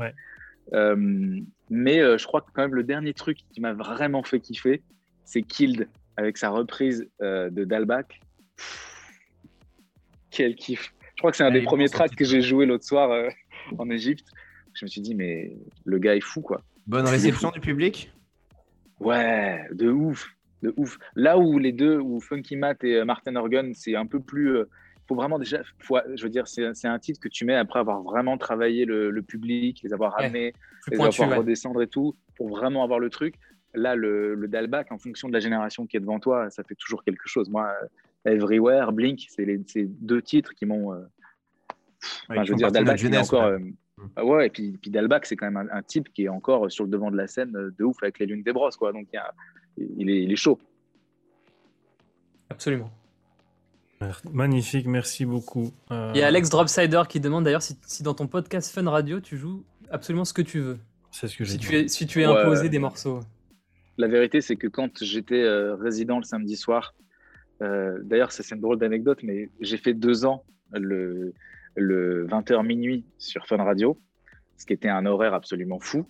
Et euh, la seule règle, c'était, il me disait, tu fais ce que tu veux. Par contre, toutes les 20 minutes, sur, le, sur le top horaire en question, tu dois jouer un titre qui est prévu dans la grille de Party Fun. Ça, moi, ça ne me faisait pas plaisir du tout. Euh, à l'époque, euh, à l'époque, il y avait un truc. Euh, je me souviens que je crois que c'était Born Again de Asie. C'est un titre que je, que je, qui était faux en fait. Ça me rendait fou parce qu'il était faux, le kick était faux et la basse était faux. Ça allait pas ensemble et il fallait le jouer. C'était la guerre avec Fun Radio. Du coup, à chaque fois qu'on me demandait de jouer un titre, je disais ok, mais ok, mais je joue un remix. Donc j'ai fait pendant deux ans des tonnes de remix pour pouvoir les jouer à l'antenne. Ah oui, il te, il te demande quand même de mettre quelques sons. Ouais. Bah, ouais, pas aujourd'hui. Hein. Là, sur mon émission qui est, euh, qui chaque mois, il ne me demande pas, je fais ce que je veux. D'accord, ok. Ben voilà, les générations qui écoutaient déjà la musique électronique dans les années, c'était quoi, 2013, 2014, Born Again, euh, quelque chose ah, comme ça. Euh, Et le, pourtant, le type était super sympa. Hein. Oui, tout à fait, c'était sympa. Je pense que c'est quand même un morceau qui a marqué un peu les esprits, bien que, comme tu l'expliques, d'un point de vue production, il y a beaucoup de choses à revoir. Mais voilà, c'est des fois le succès, on l'explique pas. Euh, bah, merci pour toutes ces réponses concernant euh, les morceaux. Euh, maintenant, on va passer un peu à un autre, un autre domaine qui te concerne bien. c'est quelque chose aussi que je, je remarque personnellement aussi dans, dans, dans, tes, dans, tes, dans tes lives. C'est donc un peu de ton niveau de technique en fait. Est-ce que on voit donc quand tu l'as expliqué tout, tout, à l'heure, tu as ramené donc tu ramènes des fois des, des synthés, des batteries ou même ta technique au niveau du scratch, etc. Est-ce que c'est ça, tout ça, ça vient donc simplement d'un travail, d'un travail maison bien que l'école c'était pas ton truc, euh, ou alors c'était aussi une sorte, je euh, je sais pas moi, une influence d'une personne, d'un style musical. Euh, explique-nous. D'un DJ, ouais. Il y a un peu de tout ça, figure-toi. Il y a un peu de tout ça parce que hum, moi, quand, quand j'ai commencé à faire de la musique et que j'ai commencé à être DJ, j'avais 13-14 ans, je faisais les, les soirées de mon village, je jouais déjà du piano. Donc le piano, ça a toujours été un élément clé dans, dans ce que j'avais envie de faire quand je voulais être sur scène depuis, depuis tout petit, depuis gamin. Euh, après, dans les, je, vous dis la vérité, il y a des, vraiment des artistes qui m'ont influencé. Le, premier, c'est quand j'avais 16 ans, c'était John Revox. Et euh, je me souviens, c'était à la Dolce Tu avais fait un titre avec lui, non? Bah, John, ouais, ouais là pour le coup, je l'ai rencontré quand j'avais 16 ans, mais c'est un de mes meilleurs amis euh, depuis toujours. C'est un, un, de mes frères depuis, euh, depuis toujours. Et, euh, et, John, à l'époque, il jouait, il était résident à la Dolce Vita, qui était le club à hier dans lequel il fallait aller. C'était un petit peu l'équivalent du Bar Live à Montpellier, où c'était encore l'époque où les clubs étaient précurseurs dans la musique électronique et où il fallait aller en club pour découvrir des trucs. Et ce mec-là, à minuit, il fermait les portes. Donc, tu avais déjà, moi j'avais 16 piges, une fois sur deux, je rentrais pas je me mettais à côté de lui et c'était un des premiers mecs que je voyais faire de la percu en live. Et je me disais, mais c'est quand même fou ce mec, il fait ça, il fait un truc un peu différent. Après ça, j'ai découvert l'univers de Joachim Garraud à l'époque, quand il faisait du kétar. Après, j'ai découvert Sébastien Bennett, qui enflammait les clubs et qui retournait les clubs avec une énergie complètement différente. Et je pense que quand moi, j'ai commencé à produire, à me sentir bien dans mes baskets, après toute l'histoire de la Starac, après tous ces trucs-là où il fallait que je fasse mes preuves, où il fallait vraiment que je m'assume en tant que producteur et en tant que mec sur scène, euh, parce que les dates à l'étranger s'enchaînaient et qu'il fallait euh, prouver que je méritais ma place. Euh, je, crois que ça a été des influences importantes dans ma, dans ma façon de, d'être sur scène. Et le, ce lien d'avoir des instruments pour pouvoir partager avec les gens, ça a toujours été un truc super important. Ben, écoute, euh, ça fait une belle transition aussi parce que tu en as, as souvent parlé donc pendant la soirée de, de ta configuration que tu avais euh, sur les toits de Paris pour pendant ton, ton live. Est-ce que du coup pendant le live Iwax ce sera sensiblement la même chose, un peu différent? On a prévu pour le live Iwax euh, un clavier, sauf qu'il il va faire très froid. oui. va faire très froid. On, est, on va être sur les, on va être les toits du hein. monde. Ouais, c'est pour ça. Il faut bien que je prévoie mes mitaines, etc. J'espère que ça va aller, mais c'est vrai que c'est, euh, il va faire très très froid. Donc pour jouer du piano, ça va être compliqué, mais il y a quand même un piano qui est prévu. Je, pense que c'est un, des trucs que je vais vraiment garder par la suite. Je suis un peu fatigué de la batterie. Il y a un truc qui correspond un petit peu moins à la, à la house, à la tech house. On a, on a moins envie d'avoir le gros drop. Euh. Et puis je l'ai beaucoup fait. Je l'ai beaucoup fait pendant les 3-4 dernières années sur euh, beaucoup de scènes, beaucoup de festivals avec les setups. Euh, j'avais une équipe belge qui, se déplaçait en fonction du festival qu'on faisait pour avoir la batterie justement qui, qui se levait euh, un petit peu à la Judge Jordison de Slipknot. Et je pense que j'ai envie de revenir à un truc plus authentique, plus, plus sincère, le, cette espèce de communion qu'on a avec le public. Simplement, je crois que les, les artistes comme Waracles ou, ou The Avener font ça déjà, ont aussi un ordre libre je, m'inspire beaucoup de ce que eux font aussi pour justement euh, trouver mon style. Et c'est vrai que là, j'ai posté aujourd'hui, juste avant qu'on se mette en ligne tous ensemble, j'ai posté un, truc que j'avais fait chez Ferber, un studio à Paris, où je reprends justement euh, euh, Adagio for Square de, de Waracles, où je, chante dessus, où j'improvise justement avec ce nouvel instrument. Tu me dis quand je parle trop, mais ce nouvel instrument qui s'appelle la RC 505, la Loop Station, qui remet encore en cause toute ma façon de travailler et qui, euh, c'est, un, je suis très très fan d'un artiste qui s'appelle Marc Rebillet. Si vous connaissez pas Marc, ah ouais, incroyable. On parle de plus en plus. Alex, Alex est un grand grand fan. Tout à fait. Ah ouais, mais moi je, je, suis allé le voir, je suis allé le voir quand il est passé à Paris. Euh, ce mec est absolument incroyable. Et, euh, et je, j'ai eu envie d'essayer de transposer justement cette RC 505 sur du live. Alors c'est un petit peu casse-gueule parce que la technologie permet pas encore en fonction de la DGM qu'on a, de pouvoir justement synchroniser. Et puis, c'était mm. pas juste, c'était justement moi, pas ma volonté de devoir de vouloir être en synchro, mais c'est vrai que de, pouvoir faire des loops, je vous encourage à justement aller regarder cette vidéo après le dernier post de mon Insta sur, sur, sur Instagram, Moziman officiel. Et j'ai vraiment voulu aller au, bout de ce qu'on peut faire avec cette loop station et qui permet justement de pouvoir complètement reconstruire la façon de travailler la scène. Et ça, ça m'excite beaucoup. Et tu l'utilises plus sur les, sur les instrus ou même sur la voix du coup euh euh, Pour l'instant, que sur la voix. Mais le, le, next step, c'est de pouvoir justement avoir les platines, de pouvoir jouer, de pouvoir synchroniser sur un BPM convenu avec la RC et de pouvoir après refoutre des pianos, de pouvoir rejouer avec ça. Enfin, c'est infini comme truc. Ah ouais, donc là, tu es en processus un peu d'expérimentation. Alors, il y a Loïc Ray qui nous dit le roi des peignoirs, Marc Rebillet. Et il y, a ah quand même il y a quand même Thomas dans le chat qui dit Mozi, continue à la batterie, t'envoies du lourd à chaque fois. ah, merci. En tout cas, oui, merci pour, tout, pour toutes ces, ces, réponses que tu donnes vis-à-vis de tes équipements, de, de, ta scène. Mention, enfin, anecdote purement euh, personnelle, mais toi qui es suisse, elle te plaira sûrement. J'espère que tu, euh, tu, tu, as, tu te souviens du Winter Sound. Euh, c'était un petit festival à Delémont. À Delémont. Tout proche de chez moi. Étant franc-comtois, je le dis à chaque live évidemment. J'étais marqué par cette fameuse scène qui s'inclinait et sur laquelle tu étais. C'était la première fois que je te voyais et j'ai un excellent souvenir de ça. Et c'était la première fois que je te rencontre en live. Donc voilà, c'était la petite anecdote personnelle. Bah, merci beaucoup, Julien. Ça me touche beaucoup. Donc du coup, euh, transition, euh, nouvelle, euh, nouvelle partie dans cette interview. tu l'as cité plusieurs fois et elle est présente dans, dans le chat. Je parle évidemment de ta manageuse, Maude. comment elle impacte ta création et, ton, et ton, ton ta carrière, tout ton, ton côté artistique finalement? Sur le, sur le point de vue créatif, elle me laisse toute la liberté que, qu'on peut avoir. Euh, elle, elle m'encourage à pas trop utiliser de samples parce que derrière pour la cliente c'est une galère pour elle.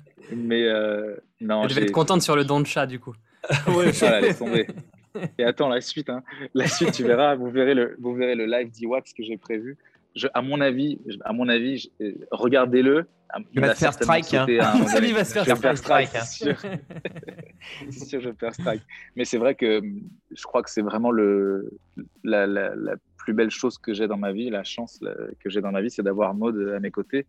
Euh, c'est ma manager, c'est mon associé. On fait tout ensemble, on crée tout ensemble, euh, que ce soit à l'artistique ou euh, où j'ai un champ complètement libre. Je travaille avec les artistes que c'est elle qui m'a fait, qui m'a fait rencontrer Grand Corps Malade. C'est elle qui, qui fait que chaque jour, je, je peux uniquement. Le, le, luxe le plus ultime pour un artiste, c'est de ne s'occuper que de sa musique.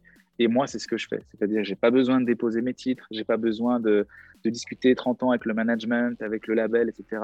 J'ai pas besoin de. Même le mix master, elle va s'occuper d'envoyer les stems parce qu'elle sait où j'ai rangé le dossier. Enfin, je veux dire, c'est un luxe ultime.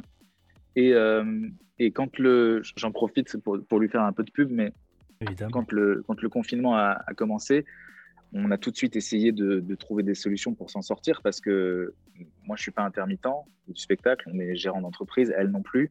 Donc, euh, on a zéro aide. On n'est pas un restaurant, on n'est pas, on n'est pas dit essentiel pour euh, la culture. Malheureusement, aujourd'hui, on n'est pas essentiel.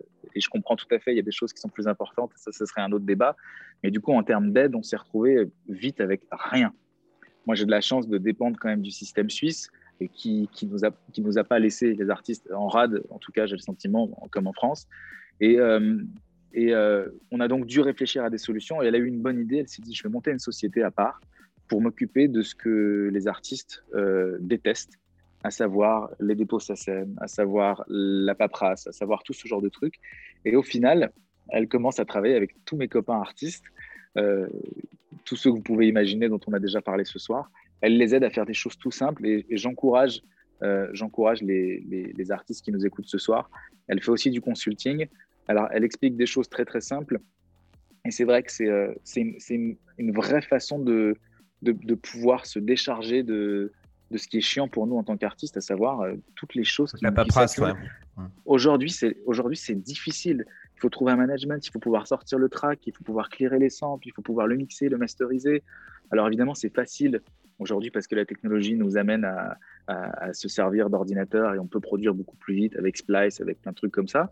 Mais le, le paradoxe, c'est que pour que sa musique soit vue et que, enfin, entendue surtout, il y a encore tout un autre process que moi je maîtrise pas. Je pense que la communication c'est une science et elle, elle, elle a compris depuis longtemps. En tout cas, on lui rend hommage dans le chat. Hein. Donc, il y a le, bah, fameux Carl de Top Chef qui dit qu'il l'aime. Hein. Des déclarations ah, d'amour à tout va. J'ai entendu parler de Carl. J'ai entendu parler de Carl. Il m'a balancé les dos, Hazard. Eh ben, c'est super, en tout cas, c'est beau de voir ce, lien que, que, vous avez. Et mention spéciale à, cette, cette conversation euh, qui est présente à, la fin de, du titre You and I, euh, disponible sur Outside the Box, partie 2 à la fin, donc pendant la petite minute euh, où, vous, vous échangez. Et discours Elle savait pas, très hein. intéressant d'ailleurs. Elle savait... Ah ouais. Ah, je me demandais comment ça. tu l'avais enregistré en, secret un peu, c'est ça? Écoute, moi, j'ai une, j'ai une passion pour, euh, pour les gens.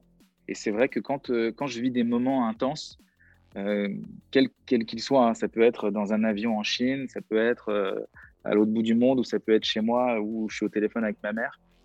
Quand je vis un truc un peu intense, je l'enregistre. C'est un peu comme un souvenir, c'est un peu comme une photo.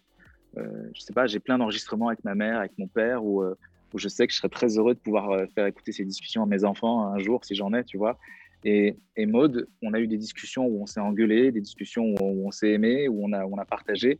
Et ce titre qui, clôture ces, deux, deux, deux EP Outside the Box, il était très important de le clôturer avec elle, qui me, donne un petit peu euh, comme une espèce de, de cinquième accord Toltec et qui dirait voilà, euh, garde ça en tête, euh, tu fais les choses pour toi avant tout. Et elle le dit avec, une, elle le dit avec le cœur en fait. Je crois que la clé, c'est la clé, c'est ça. C'est un peu cliché, mais c'est vrai. Non, ça se sent, ça se sent. Enfin, du moins, moi, je l'ai senti et c'est une très belle chose, une belle manière de, de clôturer un, un, un, joli, un joli opus. Euh, question suivante, ça concerne, on en a beaucoup parlé ce soir, mais euh, de rappeler un peu tout ton travail que tu as fait donc avec, euh, avec Grand Corps Malade, autant sur l'album que sur le morceau que tu as cité plus tôt. Enfin, tu n'as pas cité le morceau, tu as cité malheureusement ce que, ce que vous êtes aujourd'hui, mais voilà, le morceau pas essentiel. Euh, c'était quoi euh, le premier contact entre vous, euh, la collaboration, le processus? Processus, c'est c'est Maud qui discute avec, avec son manager, producteur, qui s'appelle Jean Rachid. il discute, il discute, et Jean Rachid lui dit Mais vas-y, passe un jour au bureau, je vais le voir. Jean Rachid me dit Bah tiens, il y a, y a, Grand Corps Malade qui arrive, fais-lui écouter des trucs si tu veux. Je dis Ouais, ouais bah vas-y, demain je t'envoie des trucs, j'ai plein de choses pour lui, en, mode, en mode gros mytho. j'ai passé la nuit au studio. Et j'ai fait des, je me suis inspiré des playlists. Euh, je ne sais pas si vous connaissez la lo-fi, c'est un truc un peu nouveau ces dernières années. C'est ce que les étudiants écoutent pour se mettre posé, il n'y a pas de parole, etc. Et puis, euh, je me souviens à l'époque, quand j'ai adhéré à la playlist, on devait être 200, 300 000. Aujourd'hui, sur Spotify, Lo-Fi Beats, je crois qu'il y a des millions de gens qui la suivent. J'adore cette playlist et je me suis vachement inspiré de ça, justement, mais en y amenant un côté un peu plus français, pour le coup, avec euh, avec des Moog, avec des choses comme ça. Et j'ai envoyé les prods. Et, euh, et Fabien m'a rappelé tout de suite en me disant vas-y, on, fonce, on y va. Et où lui avait l'habitude d'écrire des textes et de faire réaliser les arrangements par des, par des musiciens, ça a été le truc inverse. C'est-à-dire que moi, j'ai fait des prods, j'ai imposé, entre guillemets, imposé des top lines, c'est-à-dire des refrains du yaourt où je chantais les, ce qu'allaient ce qu'allaient chanter les chanteuses à la fin. Mhm. Et il a écrit comme ça. Et ça a été un autre processus de, de fabrication. Et, euh, et, on est allé, euh, je sais pas, on a eu, il y a des choses qui s'expliquent pas. Je crois qu'on a eu un, truc avec Fabien qui, allait très vite. On s'est compris. Ça a été, a vite et maintenant, euh, maintenant on continue. On n'a fait pas essentiel il y a pas très longtemps parce que c'était le moment de dire qu'on en avait un peu marre et qu'on avait envie aussi d'exister à travers ce titre pas essentiel. Et, euh, euh, je, crois que j'ai bien résumé le truc. On s'attendait pas du tout. On s'attendait vraiment pas du tout à ce que ça, ce que ça fonctionne. Tout ce, tout ce projet, c'est c'est assez incroyable de voir les chiffres. Je veux dire, il est encore top 10 des ventes aujourd'hui. Euh, on a eu une victoire de la musique. Euh, on est à presque triple platine, 300 000 ventes. Je veux dire, c'est complètement le succès dingue ouais, ce qui se passe aujourd'hui. tu t'y attendais pas, ouais. le, pas du tout. La production de cet album, elle, elle, a été faite pendant le confinement ou elle avait été faite un peu avant? Est-ce que c'est -ce c'est aussi le confinement qui a permis, vu que tu avais moins de dates et moins de déplacements, de produire justement cet album? Ah ouais, d'accord. J'aurais jamais pu, j'aurais jamais pu en, période de, de mix. C'est aussi ça le truc, c'est que tu peux, tu peux déléguer, mais à un moment donné, tu peux pas déléguer ta musique. c'est un truc qui est impossible. Et moi, je ne sors pas des titres euh, vite parce que je, je, prends du temps pour les produire et que ça me demande un certain recul. Euh, quand, quand, je suis en date et que j'ai trois dates par semaine, j'ai ah, du mal à bosser dans un avion un petit peu à l'arrache, etc. Et là, euh, j'ai eu le temps, je suis rentré chez moi, j'étais en Suisse, j'étais dans le bureau de mon père. ce qui est drôle, c'est que tous les chœurs qui sont dans, qui sont dans l'album, je les ai fait avec l'iPhone à l'arrache dans le bureau de mon père parce que j'avais rien d'autre. Et puis on s'est dit, on les fera plus tard. On les a jamais fait plus tard. Tous les cœurs vous entendez, c'est à l'iPhone. Donc c'est assez, fou. Et, euh, et euh, ouais, la collaboration, elle s'arrête pas parce qu'on maintenant on va bosser sur la scène. On, commence à faire des, on commence à faire des titres pour, euh, pour d'autres artistes, pour des chanteurs, pour des chanteuses. Et donc je crois que le, je crois que le duo fonctionne bien. Tout à fait. Bah, on t'a vu en duo du coup sur, même sur les plateaux télé. France 2, moi euh, je, reparle de France 2, mais avec euh, de la housse, avec sa belle mèche, euh, c'était beau. Hein. avec, son sex appeal légendaire. Est-ce que est-ce que c'est pas comment est-ce que tu enfin est-ce que c'est aussi stressant, plus stressant qu'une qu'une date en club là? Mais je vais vous dire la vérité, c'est que ça fait quelques années que j'ai passé le cap du stress. Bon, à part quand, à part quand je fais Ultra ou, ou Tomorrowland, il n'y a plus ce stress où, vraiment tu es en panique. Euh, au contraire, moi, quand, euh, quand j'attends qu'il y a mon intro qui passe, bon, je me dis, tiens, qu'est-ce que je vais jouer? J'ai un petit stress, mais c'est le stress, c'est la bonne adrénaline d'avoir envie de jouer, de partager avec les gens. Quand tu te retrouves à 20h30 et qu'on te dit, OK, dans une minute, c'est à vous. Il y a 7 millions de téléspectateurs. Écoute, même, même, même, même à la Starac à l'époque, ça ne me faisait pas ça. Là, j'avais la grosse boule au ventre, j'avais envie d'aller vomir. Je me disais, et puis Fabien aussi, faire qu'on se regarde. c'est bien d'être ensemble, d'être à deux, parce que même si les accords ils sont simples, imagine, je fais un gros pain pendant 7 euh, millions de téléspectateurs en, plein, en plein JT. Ah, c'est un peu flippant. Un peu flippant. T'as bien révisé tes quatre accords, voilà. ouais. Mais il y, avait, aussi le moment là, ouais, Victoire de la musique aussi, pour le coup, c'est grosse audience et euh, double pression aussi. Ouais, Victoire de la musique. Et puis, euh, je, je, sais pas, il y a toujours, euh, il y a toujours ce petit. Alors, surtout qu'à chaque fois, encore malade, il me sort des émissions en live. Donc, moi, je suis en, je suis en panique. Je suis vraiment en panique. Tu préfères l'enregistrer, ouais. C'est un, bon, un bon truc. J'aime bien. Eh ben écoute, euh, on est ravis d'avoir parlé de cette euh, collaboration que tu as eue avec Grand Corps Malade. Euh, deux univers différents qui se réunissent en, un seul pour donner un, un, joli opus, puis surtout un succès qui est mérité.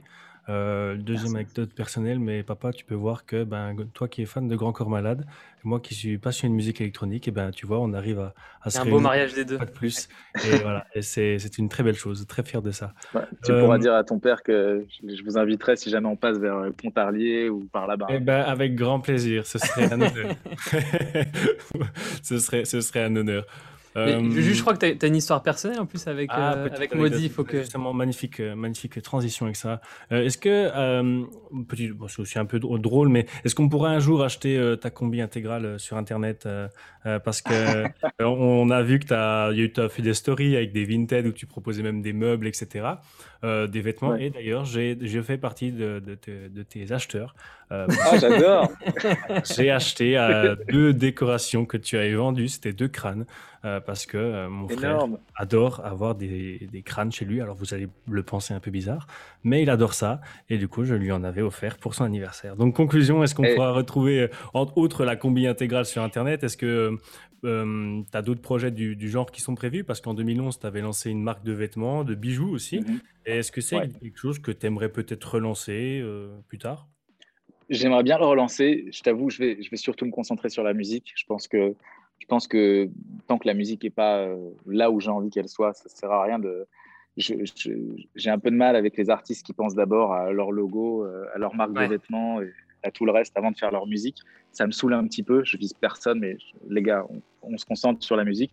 Ça fait un peu partie des erreurs et ça m'a fait, ça m'a fait avancer et ça m'a fait, ça m'a fait euh, progresser dans ce qu'il faut ou ne faut pas faire, en tout cas pour moi. Mais c'est un truc qui m'intéresse beaucoup. La combi, je la vendrai pas, ça c'est sûr. Elle est en tout cas pas pour l'instant. Elle est unique, elle est incroyable et, je l'aime beaucoup. Je vais un peu passer. Je pense que ça, risque d'être une des dernières fois que je la mettrai pour l'Iwax je, un peu, je passe un peu tout doucement le cap de Outside the Box pour passer à autre chose. D'accord. Puis, puis j'aime bien aussi découvrir d'autres tenues.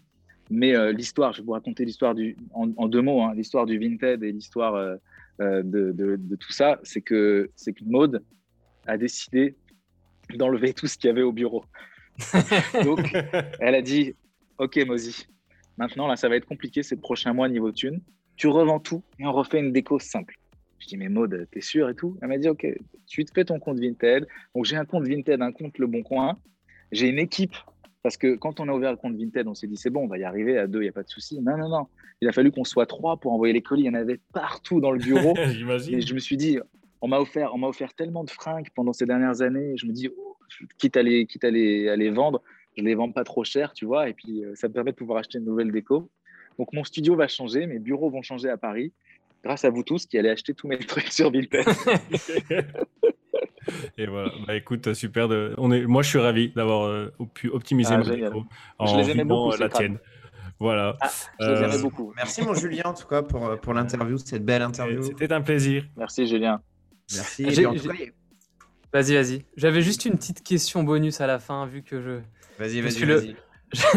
Je... suis le représentant Eurovision de, de, de Guetapan. Je suis le seul qui m'y intéresse et j'ai vu que tu étais poteau avec Barbara Pravi, euh, qui euh, va représenter la France à l'Eurovision. Est-ce que ça serait un, projet pour toi à, l'avenir et, tu serais, je pense, un de nos meilleurs représentants euh, pour assurer ce rôle? Je vais te dire la vérité. la Suisse et la France me l'ont déjà proposé plusieurs fois.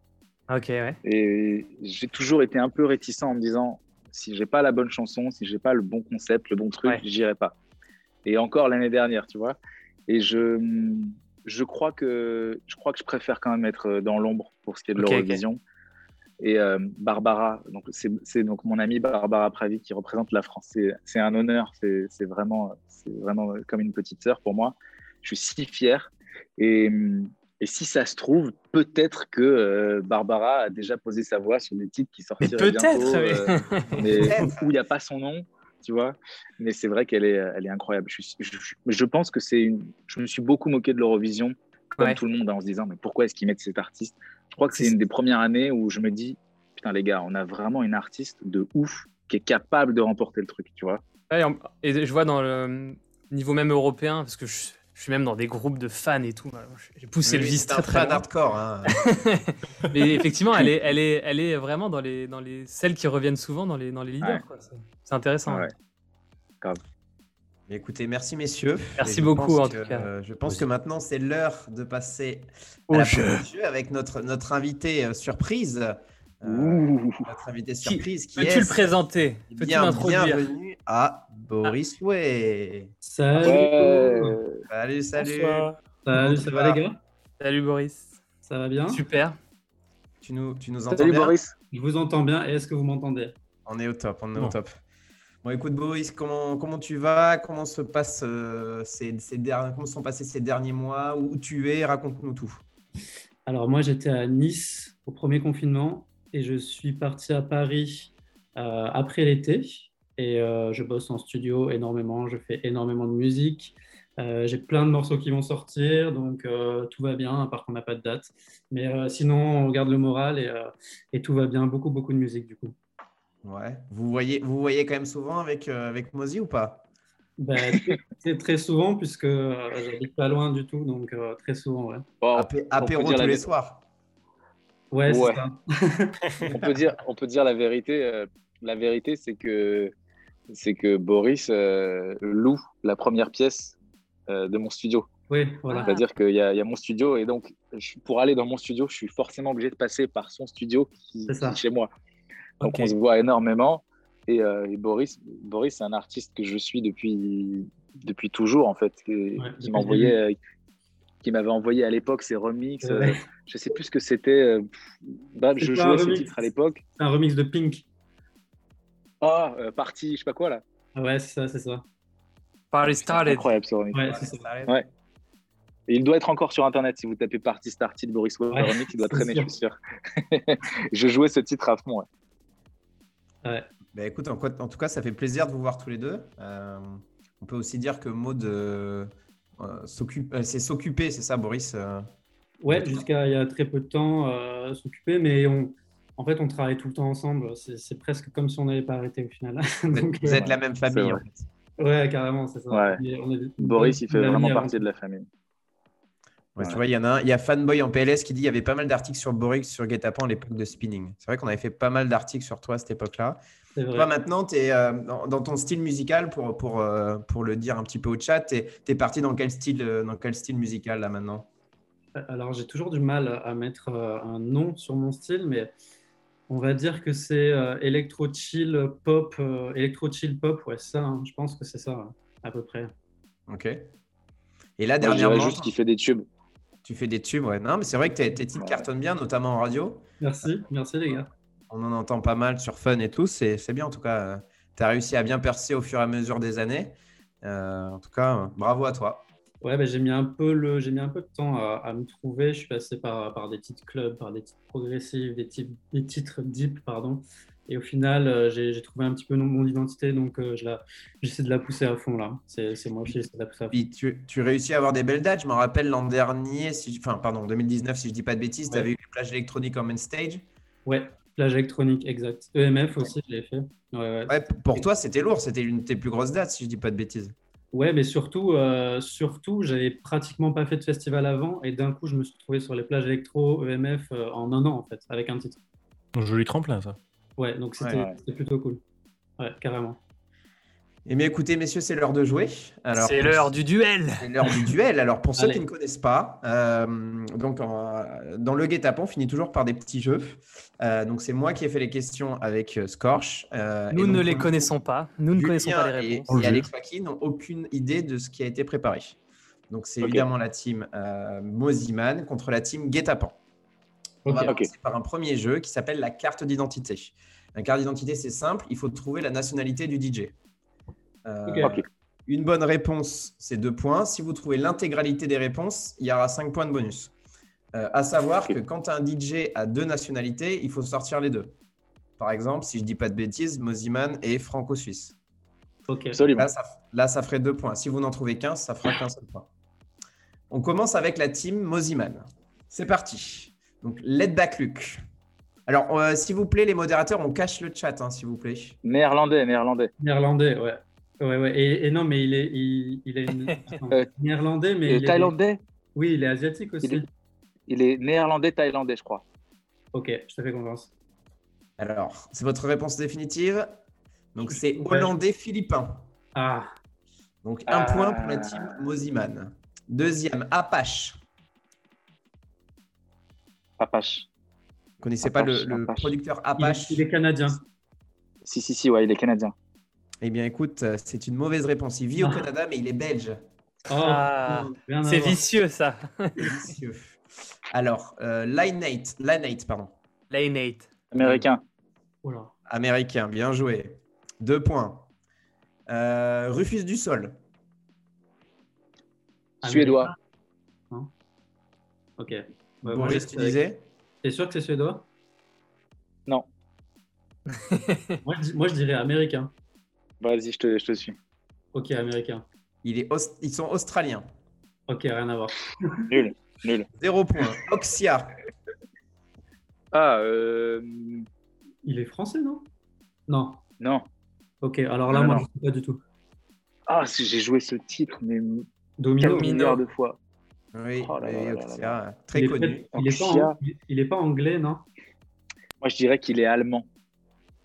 Ok. C'est un son un peu allemand. Hein. C'est un peu un son allemand. Euh... C'est vrai, c'est vrai. Un peu berlinois. Ouais, bah, je te fais Vas-y, je vais dire allemand, mais j'ai aucune idée. C'est votre dernier mot? Eh bien, Bah ouais. Et français. Ah putain, tu vois oh il est français, mec. Eh oui. Franchement, je, ouais, je l'avais dit. Zéro point. Suivant, Thomas Gold. Ah, euh, Thomas Gold, il est. Non, non, non. Ah, si, j'en suis sûr. ah, j'en suis sûr. Ah j'en suis Je sais pas, il m'a jamais, il m'a jamais parlé à chaque fois qu'on se voyait. Donc, euh. Il est allemand. j'en suis sûr à 100%, les gars. C'est la, la sévérité allemande qui a fait ça Allemand, allemand. Je sais pas, ouais. pas, pas méga friendly. C'est une bonne réponse, c'est allemand. Bien joué. Alors, suivant, Sandro Silva. Ah, il est Dutch, lui. Ouais, c'est euh, néerlandais, ouais, sinon. Ouais, je pense Sandro Silva. Sandro Silva. Ah, il y a peut-être un piège. Hein. Pays-Bas, moi, je pense. Ouais, c'est moi une bonne réponse, les gars. C'est une bonne réponse. Pays-Bas. Bien joué. Euh, donc, deux points en plus. Euh, Matt Nash. Matt Nash, notre, cher Matt Nash, ami de Luc. Moi, je dirais qu'il est américain. Moi, je dirais qu'il est anglais. Ah ouais? On peut dire anglophone non, il ça, il le règlement. Là. Matt Nash. Moi je, moi, je dirais américain. Alors, une réponse, les gars, une réponse. Il n'y a pas encore eu d'américain en plus.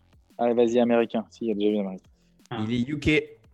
Non. Ah putain. Ah là là là, des, des tensions apparaissent. chacun. Je suis désolé. ok, Morten. Ah, Morten, ah. il est. Euh... Suédois. Non. Oh. Je sais pas, moi je pense qu'il vient du soleil, j'aurais dit, euh, j'aurais dit espagnol. Ah non. Il est toujours au soleil avec Guetta. Franchement. ça c'est vrai. Oui, mais moi je pense qu'il est franchement suédois. Allez, vas-y, vas-y. Vous, avez tout faux, les mecs. Il est danois. Ah ouais, ouais, ouais c'est pas loin. c'est pas loin. Hein. Ok, suivant. Swanky Tunes. Ah, euh, ils sont russes. Russes. C'est des potes. Ouais, bien joué, bien joué. Un petit Chapov dedans, c'est ça? Ouais, il y avait Chapov. Non, euh, non Chapov, c'était ah Hard Rock Sofa. ah, excusez-moi. Ah, oui. Euh, un facile, Galentis. Oh, Ça, c'est suédois, ça, c'est sûr. Ouais, bien joué. Ok. Et on, on termine par un petit dur, je pense. Zou. Z-H-U. Ah. Euh, oh. Je crois qu'il est japonais-américain, quelque chose comme ça. Mais euh, Moi, je crois qu'il est japonais-anglais, frère. Ah, japonais-anglais Il y a un problème d'anglais et d'américain entre nous. Euh, déjà, je suis sûr qu'il vient, il vient à Los Angeles, c'est sûr. Déjà. Après, c'est vraiment c'est la team, euh, c'est la team MK et compagnie là. Je pense qu'il est anglais asiatique. En tout cas, il y a une bonne réponse dans les deux. Il y a une bonne réponse. Il est japonais, c'est sûr. Et il, est, un point. américain. Bon, vas-y, je dis américain. Japonais-américain, ok. C'est une bonne réponse. je, vous ai bien aidé. Il n'y a pas le bonus. Il n'y a pas le bonus 5 points là. Il n'y a pas le bonus 5 points. Fais l'état des scores là. Je ne vois, je ne vois pas l'écran. Dis-moi tout. 13-0, je vois. 13, 13-0. C'est parti. Équipe Guet-Apens. RL Grime. Je connais pas. Oh, facile. non, Waki, tu connais Je connais, mais je connais pas, je connais pas le gars. la nationalité non plus, non euh, Tu dirais quoi, Tom? je dirais australien. Ouais, je, je vais te suivre là-dessus. USA. USA. DOD. Ah. Vas-y, mais euh, ils ont que des trucs simples aussi là. C'est pas, c'est pas du, c'est pas du suédois. Attends, mais nous, moi, je suis pas dans ce milieu. Hein. ouais, je dois avouer que Julien, c'est pas le meilleur sur les nationalités. Non, non, je suis pas un roi, moi. Vous savez, j'ai du mal. Mais je dirais bien suédois. Je sais pas ce que t'en penses, Julien. Non, mais les gars, suédois, c'est une blague. Il est. Mais je paye les sur Axstone, alors il est suédois. UK. Stadio Mix. Ça, ça sent le hollandais, ça. Oh là là, je sens qu'ils vont nous faire un zéro. Ça va être, ça va être une catastrophe. Ils vont nous faire un zéro pointé. Moi, je sais. T'as dit, as dit quoi Moi aussi. J'aurais dit hollandais, mais toi, tu dis quoi, Julien Hollandais là-dessus, hein. Hein Je te suis, ouais.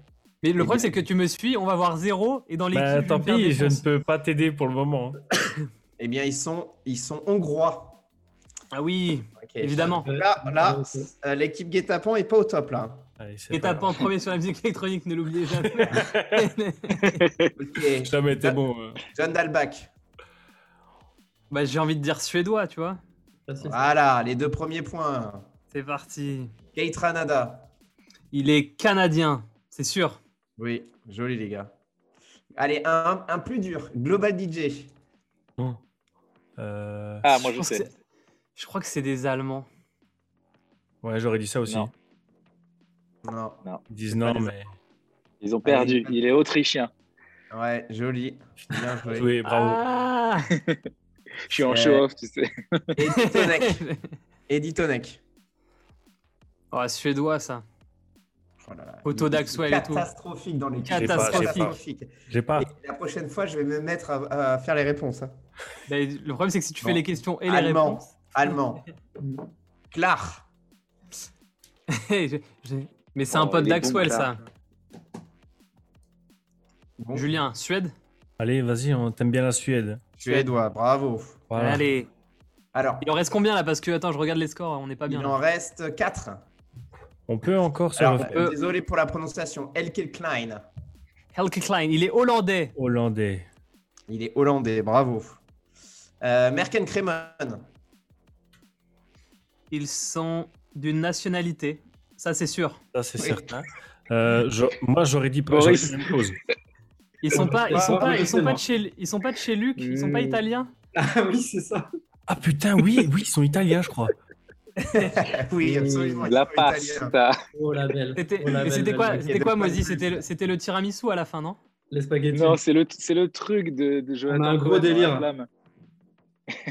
Alors, suivant, il en reste deux. Noisu. Noisu. Ricain. Oh, il est ricain, non? Il est ricain, bien joué, Waki. Ah yes. Et le dernier, Raiden. Raiden? Raiden. R-A-I-D-E-N. Julien, vas-y, je te laisse euh, te prononcer. On, on est quand même remonté, donc ça fait plaisir. Là, il y a combien là? Il y a 13-12. Ah, 13 Ok, c'est pas mal. Euh, Raiden, je sais pas. J'ai envie de dire aussi, euh, je sais pas, Norvège, un truc comme ça. Je vois bien Europe du Nord. Ça va être à Vous êtes à juste 14 000 km Voilà, c'est toujours comme ça. Faut toujours me demander. J'ai envie de dire le Groenland. Non, Il est il est coréen. asiatique. Coréen, Ouais, ça va, Coréen. Ah là là, ils ont été catastrophiques. J'attendais bleu clair, moi. J'attendais bleu clair. Ok, 13 à 12 Ouais. pour l'équipe Moziman. On passe au jeu numéro 2. Le jeu 13 à numéro- 12, ça va. Ils, sont devant d'un point. Donc le jeu numéro Ok. 2. On est devant, les Ouais. gens qui vont. C'est assez simple. Je vais vous dire une phrase et vous- je vais vous dire quatre propositions et vous allez me dire selon vous qui a dit ça? On commence avec la team Moziman. Donc 5 questions par, par équipe. Je fais de la house vocale remplie d'émotions à l'opposé de cette techno minimale sans âme. Est-ce que c'est Garo, Bob Sinclair, David Guetta ou Martin Solveig? Garo, Sinclair, Guetta ou Martin Solveig? Je redis la phrase. Je fais de la Ça house clash vocale remplie d'émotions à l'opposé de cette techno minimale sans âme. Alors, ça Franchement, peut, ça peut ni être Garo, ni euh, Guetta, je pense. non. Ouais. Et, euh, et Martin. Solveig est pas assez. Martin Solveig est pas assez présomptueux pour dire ce genre de truc. Ok, Donc, euh, sûr que c'est Bob Sinclair. c'est Bobby. Ok. Eh bien, écoutez, les gars, c'est une mauvaise réponse. C'est. David Guetta dans Le Monde euh, en janvier 2010, à l'époque où il avait sorti euh, Ah, son album avec tous ses hits. Euh, voilà. Et ben, il a changé Ouais, d'avis. D'accord. Donc, euh, Il a eh changé ben, il a bien changé d'avis avec la future rêve. hein. Alors, pour, pour la régie, je suis désolé, une bonne réponse de points. Une bonne réponse de points, voilà, tout simplement. Euh, autre phrase. Le moyen de changer euh, la musique de supermarché, c'est d'y rentrer. Est-ce que c'est Daft Punk? Est-ce que c'est Pedro Winter? Est-ce que c'est Justice? Ou est-ce que c'est Breakboat Le moyen Je de dirais changer la musique du supermarché, c'est d'y rentrer. Je vois c'est- bien, ouais, je vois bien. euh, Il y a, il y a Mozi qui dit, qui dit un truc drôle, il y a personne qui a relevé. il a dit Headbanger, bah, ça m'a fait sourire. C'est vraiment Alors, des est-ce que blagues de c'est geek. Daft Punk? Est-ce que c'est Pedro Winter? Est-ce que c'est Justice? Ou est-ce que c'est Breakboat Moi, je dirais que c'est euh, Pedro, a Pedro Winter dans la liste, ouais. Ouais, Oui, il y a Pedro Winter, excuse-moi. Dans Ouais, dans les- vas-y. Moi, j'aurais dit Pedro ou, ou Breakboat, mais vas-y, euh, Pedro. Eh bien, écoutez, c'est Daft Punk. Voilà. Ah bon. qui, qui ont fait de la Hmm. musique de supermarché. Génial. Ils ont dit ça quand En 98 pour le magazine Coda. Voilà. Hmm. Euh, troisième, alors pour le moment, vous n'êtes pas chaud, les gars. hein. Troisième, là, euh, plus je réalise que cette. euh, pardon. Plus je réalise que cette putain de dance music est débile, plus je suis énervé. Et ce qui m'énerve encore plus, c'est d'être perçu comme une figure de proue. Est-ce que c'est Deadmau5. Noise- Est-ce que c'est Deadmau5 Est-ce que c'est Avicii? Ou est-ce que c'est Skrillex? Ouais, moi, je pense que c'est Deadmau5, mais je te fais confiance. Moi aussi. Plus je Moi, réalise. J'aurais dit Deadmau5 aussi.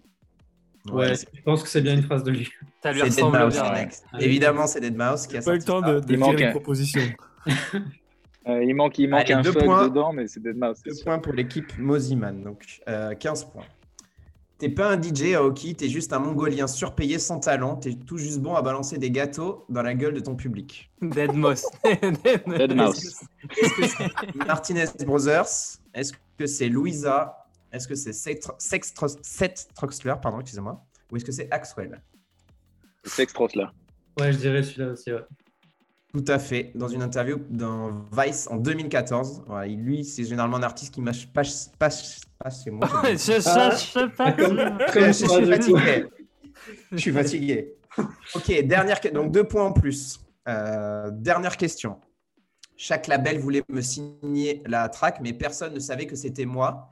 Mais chaque putain de label voulait cette musique. Cette track est sur le point de changer la house music pour toujours. Est-ce que c'est Mala Est-ce que c'est Green Velvet? Est-ce que c'est Carnage? Ou est-ce que c'est Vinaille Carnage.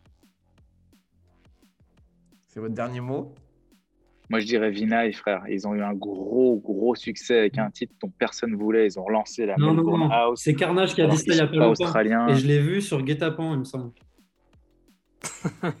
ah, carnage, Carnage. Eh oui, oui. Voilà. Tu vois, on, en a, on, en a, un qui suit Guet-Apens, bravo. Moi, je suis les potes. bravo. Voilà. Et d'ailleurs, les gars, vous, vous voyez à quel point la house music a changé à tout jamais. Oui, voilà. ah putain, je m'en souviens, tu me l'as envoyé, Boris. Ah ouais? Alors, il y, avait, il y avait eu deux épisodes. Oui, tu me l'as envoyé. Il y avait eu deux épisodes. L'épisode Cashmere qui disait que son album allait changer la. Ah oui. Et il y avait eu, euh, il y a eu Carnage qui a dit que tous les labels le voulaient, mais qui ne savait pas que c'était lui et que ce titre allait changer la house music pour toujours. Ok. Ah, je, vais, regarder combien il y a de streams sur son morceau, là, ça va être intéressant. KTM. ah oui, c'est ça, KTM. KTM, on en est à 500 000, 560 000 écoutes. Et encore, c'est pas trop mal. C'est pas trop mal, mais euh, c'est quand même un artiste qui a fait euh, des 100 millions, quoi. Ouais. Tout à fait. Allez, on part sur la team Guetapan. Donc 19 à 12 pour le moment. Euh, nos, nouvelles orientations seront nos autres projets collaboratifs et en solo. aucun de nous ne quitte la musique, mais nous avons encore d'autres projets ensemble. Est-ce que c'est les Daft Punk? Est-ce que c'est Nervo? Est-ce que c'est Dash Berlin? Ou est-ce que c'est Noisia? Euh, Alors, Dash Berlin, Nervo, Dash Berlin ou Noisia Noisia, non Noisia Ouais, je dirais ça. Bien joué, les gars. Alors, c'est vrai qu'ils sont partis dans différents projets, mais c'est vrai qu'ils continuent également de faire de la musique ensemble. Donc, deux points pour la team Guetapan. J'ai grandi avec des albums, je les écoute comme si je regardais un film. Je veux à tout prix conserver la durée et l'attention d'un auditeur. Je suis sûr que beaucoup vont extraire que deux ou trois musiques de, mon album, mais j'espère que la récompense sera plus gratifiante pour ceux qui ne le feront pas. Est-ce que c'est Paul Carbonner Est-ce que c'est Feed Me? Est-ce que c'est Dimension? Ou est-ce que c'est Chabi? Hmm. Je sais pas, l'écriture, moi, ça me fait penser un peu à la façon de, de penser de Polka. Ouais, j'aurais dit ça aussi. Je connais, plus l'artiste, mais je sais pas. Si, si tu es d'accord avec moi, on part sur Polka. Vas-y, part sur Polka. Polka mais écoutez, c'est Feed Me, les mecs, dans une interview. J'aurais bien vu, ouais. C'était un des deux dans ma tête. Lors de son album euh, euh, Calamari Tuesday en 2013. Ok, suivant. J'ai fait ce morceau instrumental qui a fait top 2 au Royaume-Uni quand il est sorti. Seal a écrit un vocal euh, pour, pour ce titre qui était totalement incroyable. Timbaland a fait pareil. Nous avions tous ses vocaux pour la track, mais ça ne, menait, ça ne menait nulle part et je me sentais pas à l'aise avec. Ça pouvait faire top un monde, mais j'ai dit non. Est-ce que c'est Eric Prydz? Est-ce que c'est Kamel Fat? Est-ce que c'est Arbat? Ou est-ce que c'est Fatboy Slim? Bah, Je verrais bien Fatboy Slim vu qu'il est UK et que. Ouais, je. Vas-y, Fatboy Slim. Allez, Fatboy. Mais écoutez, c'était Prydz, les mecs. Ah putain. Pour son titre piano. Euh, ah oui, oui, oui, oui, oui, oui. Piano, donc il avait des vocales de Timbaland, de Seal, etc. Mais il a préféré sortir la version uniquement instrumentale. Belle anecdote. Deux dernières propositions. Le monde de la musique, pardon, le monde de l'industrie musicale est régi par l'argent et certainement pas par l'éthique. Est-ce que c'est Carl Cox? Est-ce que c'est Jeff Smiles? Est-ce que c'est Louisa? Ou est-ce que c'est Dave Clark? Ou est-ce que c'est tout le monde? Est-ce que c'est tout le monde? J'en vois pas un qui, Alors, Louisa, Dave Clark, Jeff Mills ou Carl Cox? Je verrais plus Jeff Mills qui est plus militant, mais. Je, te suis là, je te suis là-dessus. Ouais, vas-y. Il y en a encore un plus militant, c'est Dave Clark. C'était dans Mixmag 2020. D'accord. Donc là, vous n'êtes pas chaud, les mecs. Vous n'êtes pas chaud. Donc ça fait 15 euh, à 19 toujours. Et la dernière? Ça fait 14 à 19, je vois. 14 à 19, excuse-moi. Euh, on ne peut pas enregistrer de la musique euh, tous les 3 ou 4 ans et penser que cela sera suffisant. Les artistes d'aujourd'hui doivent réaliser qu'il faut créer un engagement continu avec leurs fans. Est-ce que c'est Richie Hotwin? Est-ce que c'est Jeff Bezos, l'ex-patron d'Amazon? Est-ce que c'est Daniel Eck, euh, le patron de Spotify? Ou est-ce que c'est Elko Van Kooten, le directeur général de Spinning? Ah, je, je ah, verrais plus le patron de Spinning faire ça. Richie Hotkin, Jeff Bezos, euh, Daniel Eck ou alors Elko Van Kooten. Et je comprends pas pourquoi il y a un artiste dans les propositions et trois patrons de multinationales. Ça, c'est le piège peut-être. Moi, je vois, bien, un patron comme toi, oui. celui de Spinning, moi, je pense. Vas-y, celui de Spinning, ouais. Eh bien, écoutez, non, c'est celui de Spotify, évidemment. Ah putain, mais oui. Qui veut créer tout le temps, euh, qui veut engager tout le temps les fans euh, sur Spotify. Les gars, vous avez été nuls. Je suis honnête. Les gars, vous avez été mauvais. C'était ma dernière émission. Un plaisir d'avoir été chez Alors, On fait le point sur les scores. 19 à 14 pour. Les gars, vous euh, êtes virés. La team Moziman. Et on, va au dernier jeu. Donc là, le jeu, c'est simple. Je ne sais pas si vous connaissez. Tout le monde veut prendre sa place. Euh, c'est le dernier euh, step de l'émission. C'est le duo carré ou cash. En gros, on va vous donner. Vous allez choisir une thématique. Et sur une question, vous allez soit répondre en cash. Ça fera 5 points Soit vous allez dire carré, je vais vous donner quatre propositions et là, ça fera trois points si vous trouvez la bonne réponse. Soit vous allez dire duo, je vais vous donner que deux propositions et ça va vous faire un point si vous trouvez la bonne réponse. Alors, les thèmes. Sont... je suis pas sûr d'avoir tout compris. Alors, je le refais, je le refais. Euh, c'est le jeu d'une émission télé assez connue qui est sur France 2, qui s'appelle Duo Carré Cash. Où en gros, il y aura cinq questions. À chaque question, vous allez soit répondre directement à la question en disant cash si vous avez la réponse, et là, ça vous fera 5 points. Soit vous avez, vous n'êtes pas sûr de la réponse, euh, vous prenez un carré et là, pour le coup, vous avez 4 propositions et ça vous fait 3 points. Soit vous n'avez aucune connaissance de la réponse, vous faites duo et là, ça vous fait 1 point si vous trouvez la bonne réponse. D'accord, je vois. Voilà. donc, il y a trois thématiques et c'est vous qui choisissez la première thématique. Donc, c'est soit Nicky Romero, soit Armin Van Buren, soit le Scratch. Alors là, moi, j'ai Nicky Romero, c'est plus facile. Ouais, vas-y, on prend pas de risque. Allez, Nicky Romero. C'est parti. Quel est le premier grand hit de Nicky Romero euh, qui a fait son premier top 10 beatport qui à l'époque était assez significatif? Cash. J'adore. Vas-y, vas-y. C'est Toulouse, non? Ouais. Ok, bien joué les gars. 5 points. Allez. 25 points. Nicky Romero gère son label depuis de nombreuses années. Mais en quelle année a-t-il été lancé? Le label? Le label. Oh là là. Euh, Donc là, par exemple, si vous ne savez pas, vous pouvez prendre. Si vous ne savez pas du tout, vous pouvez prendre duo. Je vais vous donner deux réponses, ça fera un point. Duo. Duo. En plus, tu as signé chez eux. Hein. Ah ouais. Alors, duo 2012 ou 2010 Ouh. Moi, je, euh, moi, je pense que c'est 2012. Moi aussi. Ouais. Bonne réponse, les gars. Bravo. Ah, c'est ça, ok. Un point. Parfait. Troisième question. Outre la musique électronique, quelle est la passion de Nicky Romero très présente sur ses réseaux sociaux? Oula. Alors ça, je ne sais pas du tout. Cash. Vas-y. Euh, les sports automobiles, la moto, les voitures, tout ça. Bien joué. Bravo. Bravo. Les moteurs, le tuning. Ah, Les réunions à Lille. 30 points. 30 points. Euh, quatrième question. En 2019, avec Steve Aoki, il investit dans un célèbre projet intitulé Rogue. De quoi s'agit-il? J'en ai aucune idée. Ouf. Rogue. Duo. Duo. Alors, est-ce que c'est euh, de la crypto-monnaie ou une équipe de e-sport? Euh, E-sport. Bien joué. Hmm, c'est euh, basé sur Fortnite à la base. Ah ouais. Pas assez connu, Rogue, hein, d'une équipe de e-sport. Euh, et dernière question, donc un point, 31 points. Et dernière question, Nicky Romero est apparu euh, en tant que caméo dans un film connu. Lequel? Voilà, il a fait, il a fait le DJ dans un, dans un film assez connu. lequel? Je crois que c'est un truc Netflix duo. Boris? Aucune idée. Alors, est-ce que c'est Spring Breakers avec James Franco et Selena Gomez ou est-ce que c'est We Are Your Friends avec Zac Efron? Ah. Il y a un piège parce que. Alors, j'aurais dit moi aussi. Spring, Breakers avec James Franco et Selena Gomez ou We Are Your Friends avec Zac Efron? On me souffle.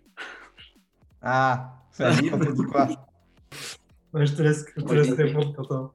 Vas-y, moi je pense que c'est le, c'est le Zac Efron. Ouais, je crois que, mais je crois que c'est aussi. Absolument Zac Efron, bien joué. Ok, on, on ouais, parce que l'autre, c'est l'autre avec Selena Gomez, c'est, euh, c'est Carl Cox qui a fait la qui a fait la direction musicale de ce film. Donc euh, ça hmm. pouvait pas être. Euh, ça pouvait pas être Nicky. Bravo les gars. Bravo, bravo. Aussi Alesso dans We Are Your Friends d'ailleurs. Tout à fait, oui. Avec Emily Rajakowski aussi. Qu'on embrasse. Qu'on salue. Hein. Elle et son bébé.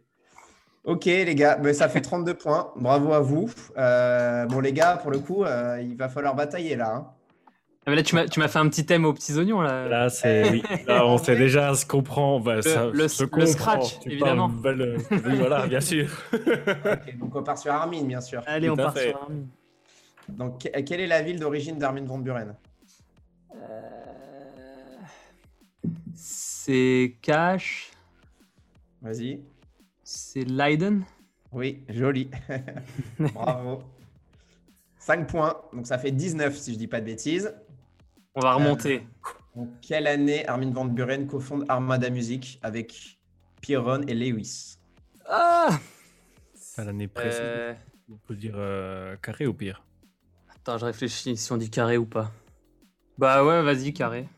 Alors, 1999, 2000, 2003 ou 2004 Il me semble que c'est 2003, Julien. Bah, je te suis. J'allais dire 2000 ou 2003, donc euh, je te fais 2003, vas-y. Absolument 2003. Bravo les gars. Bravo. 3 points. Allez, allez. Et 22 si je dis pas de bêtises. On remonte, on remonte, on remonte. La remontada. Combien d'albums studio Armin Van Buren a sorti depuis 2003 Depuis 2003 Attends. Euh, album studio. Album studio. Hein. Bah, Cash, il est comme Guetta avec 7. Tout à fait. Bravo. Oh là là, mais quelle maîtrise. Oh. Vas-y. 27 euh. points. Ok, donc là, ça va jouer à. Quel single Armin Van Buren sorti en 2018 euh, fait intervenir des voix d'enfants? Oh non, vas-y. Facile ça. Bah c'est. Cash. Ils le savent pas. Ils le savent pas? Attends, Armin Van Buren. Hein. Tu, tu, tu, parles. Non, moi je parle. je pense dit... blablabla. Ah non, blablabla. Putain, mais ouais, bah vas-y, j'ai perdu là. C'est la question. Il a 10 millions de voices. J'ai 10 millions de voices quand même. Mais il y, a quand même, il y a quand même des voix d'enfants, il me semble. Ouais, ouais. Mais moi, je... Donc, vous bloquez quelle réponse? On bloque million blablabla. bon, les gars, je vous accorde que deux points sur celle-là. que là, vraiment, euh, ok, c'était blablabla, évidemment. Ah, mais vu que c'est pas celle que j'ai retenue de sa discographie. on est à combien, là, les points, là bah, Du coup, t'as mis deux points Deux points. Il a mis deux points. Ok, donc on a trois points. Mais dans Million Voices, il y a des voix d'enfants. Donc là, on est à 32 pour l'équipe Moziman. Et vous, combien 29. 29, là, c'est la dernière, les mecs. c'est la dernière Au carré minimum. Soit vous pouvez égaliser, soit vous pouvez euh, passer devant. C'est la dernière question. Non, mais en fait, c'est trop facile. Je suis désolé. Euh. Ah non, on va pas refaire une, On a déjà eu cette histoire. non, en fait, en fait c'est pas moi qui ai fait le thème. Et la question est hyper facile. Quel est le prénom d'Armin Van Non, en vrai, attends, je vous dis la, je vous dis la question et, et, je pense qu'après, je vais vous donner une autre question parce que là, c'est pas possible. Quel est le nom de la collaboration avec Alesso? Ah putain, mais elle vient de sortir en plus. Euh... Euh, c'est pas si facile. Hein. Leave, leave a little love for me. bon, allez, et vous savez quoi? Ça fait, ça fait 3 points parce que celle-là, elle est trop facile. Donc, il n'y a absolument plus aucune règle en fait dans ce jeu. Non, mais elle est trop facile celle-là. Voilà, il y a Scorch qui dit dans le, dans le chat on m'accuse. Oui, on t'accuse absolument. C'est quoi cette question en 5 Déjà la dernière fois, attention. Déjà, il n'est pas passé loin de la correctionnelle, il n'est pas passé loin du carton. Si ça vous tente, euh, on fait une question euh, pour départager. Il faut, il faut faire une mort subite. Une mort subite, allez. On fait le thème scratch. Une question euh, pour chacun, pour chaque groupe. Une, question pour chacun. il, y aura deux, il y aura deux questions pour chaque groupe. Allez, vas-y. Alors, une question facile d'abord pour chacun. Comment se nomme Alors, on commence avec l'équipe Guetapan. Comment se nomme la plus grande compétition de scratch au monde? Euh, les, ah, les, c'est le truc de A-Track, là. Les, les, les DMC. Donnez-nous le point, là. Les DMC, bravo. 5 points. chaud. Euh, Tim, Tim Mosiman, quel célèbre producteur électro-canadien a remporté le tournoi en 1997 D'accord. Oula. Ah. En 1997, le DMC donc. DMC. Il est très connu.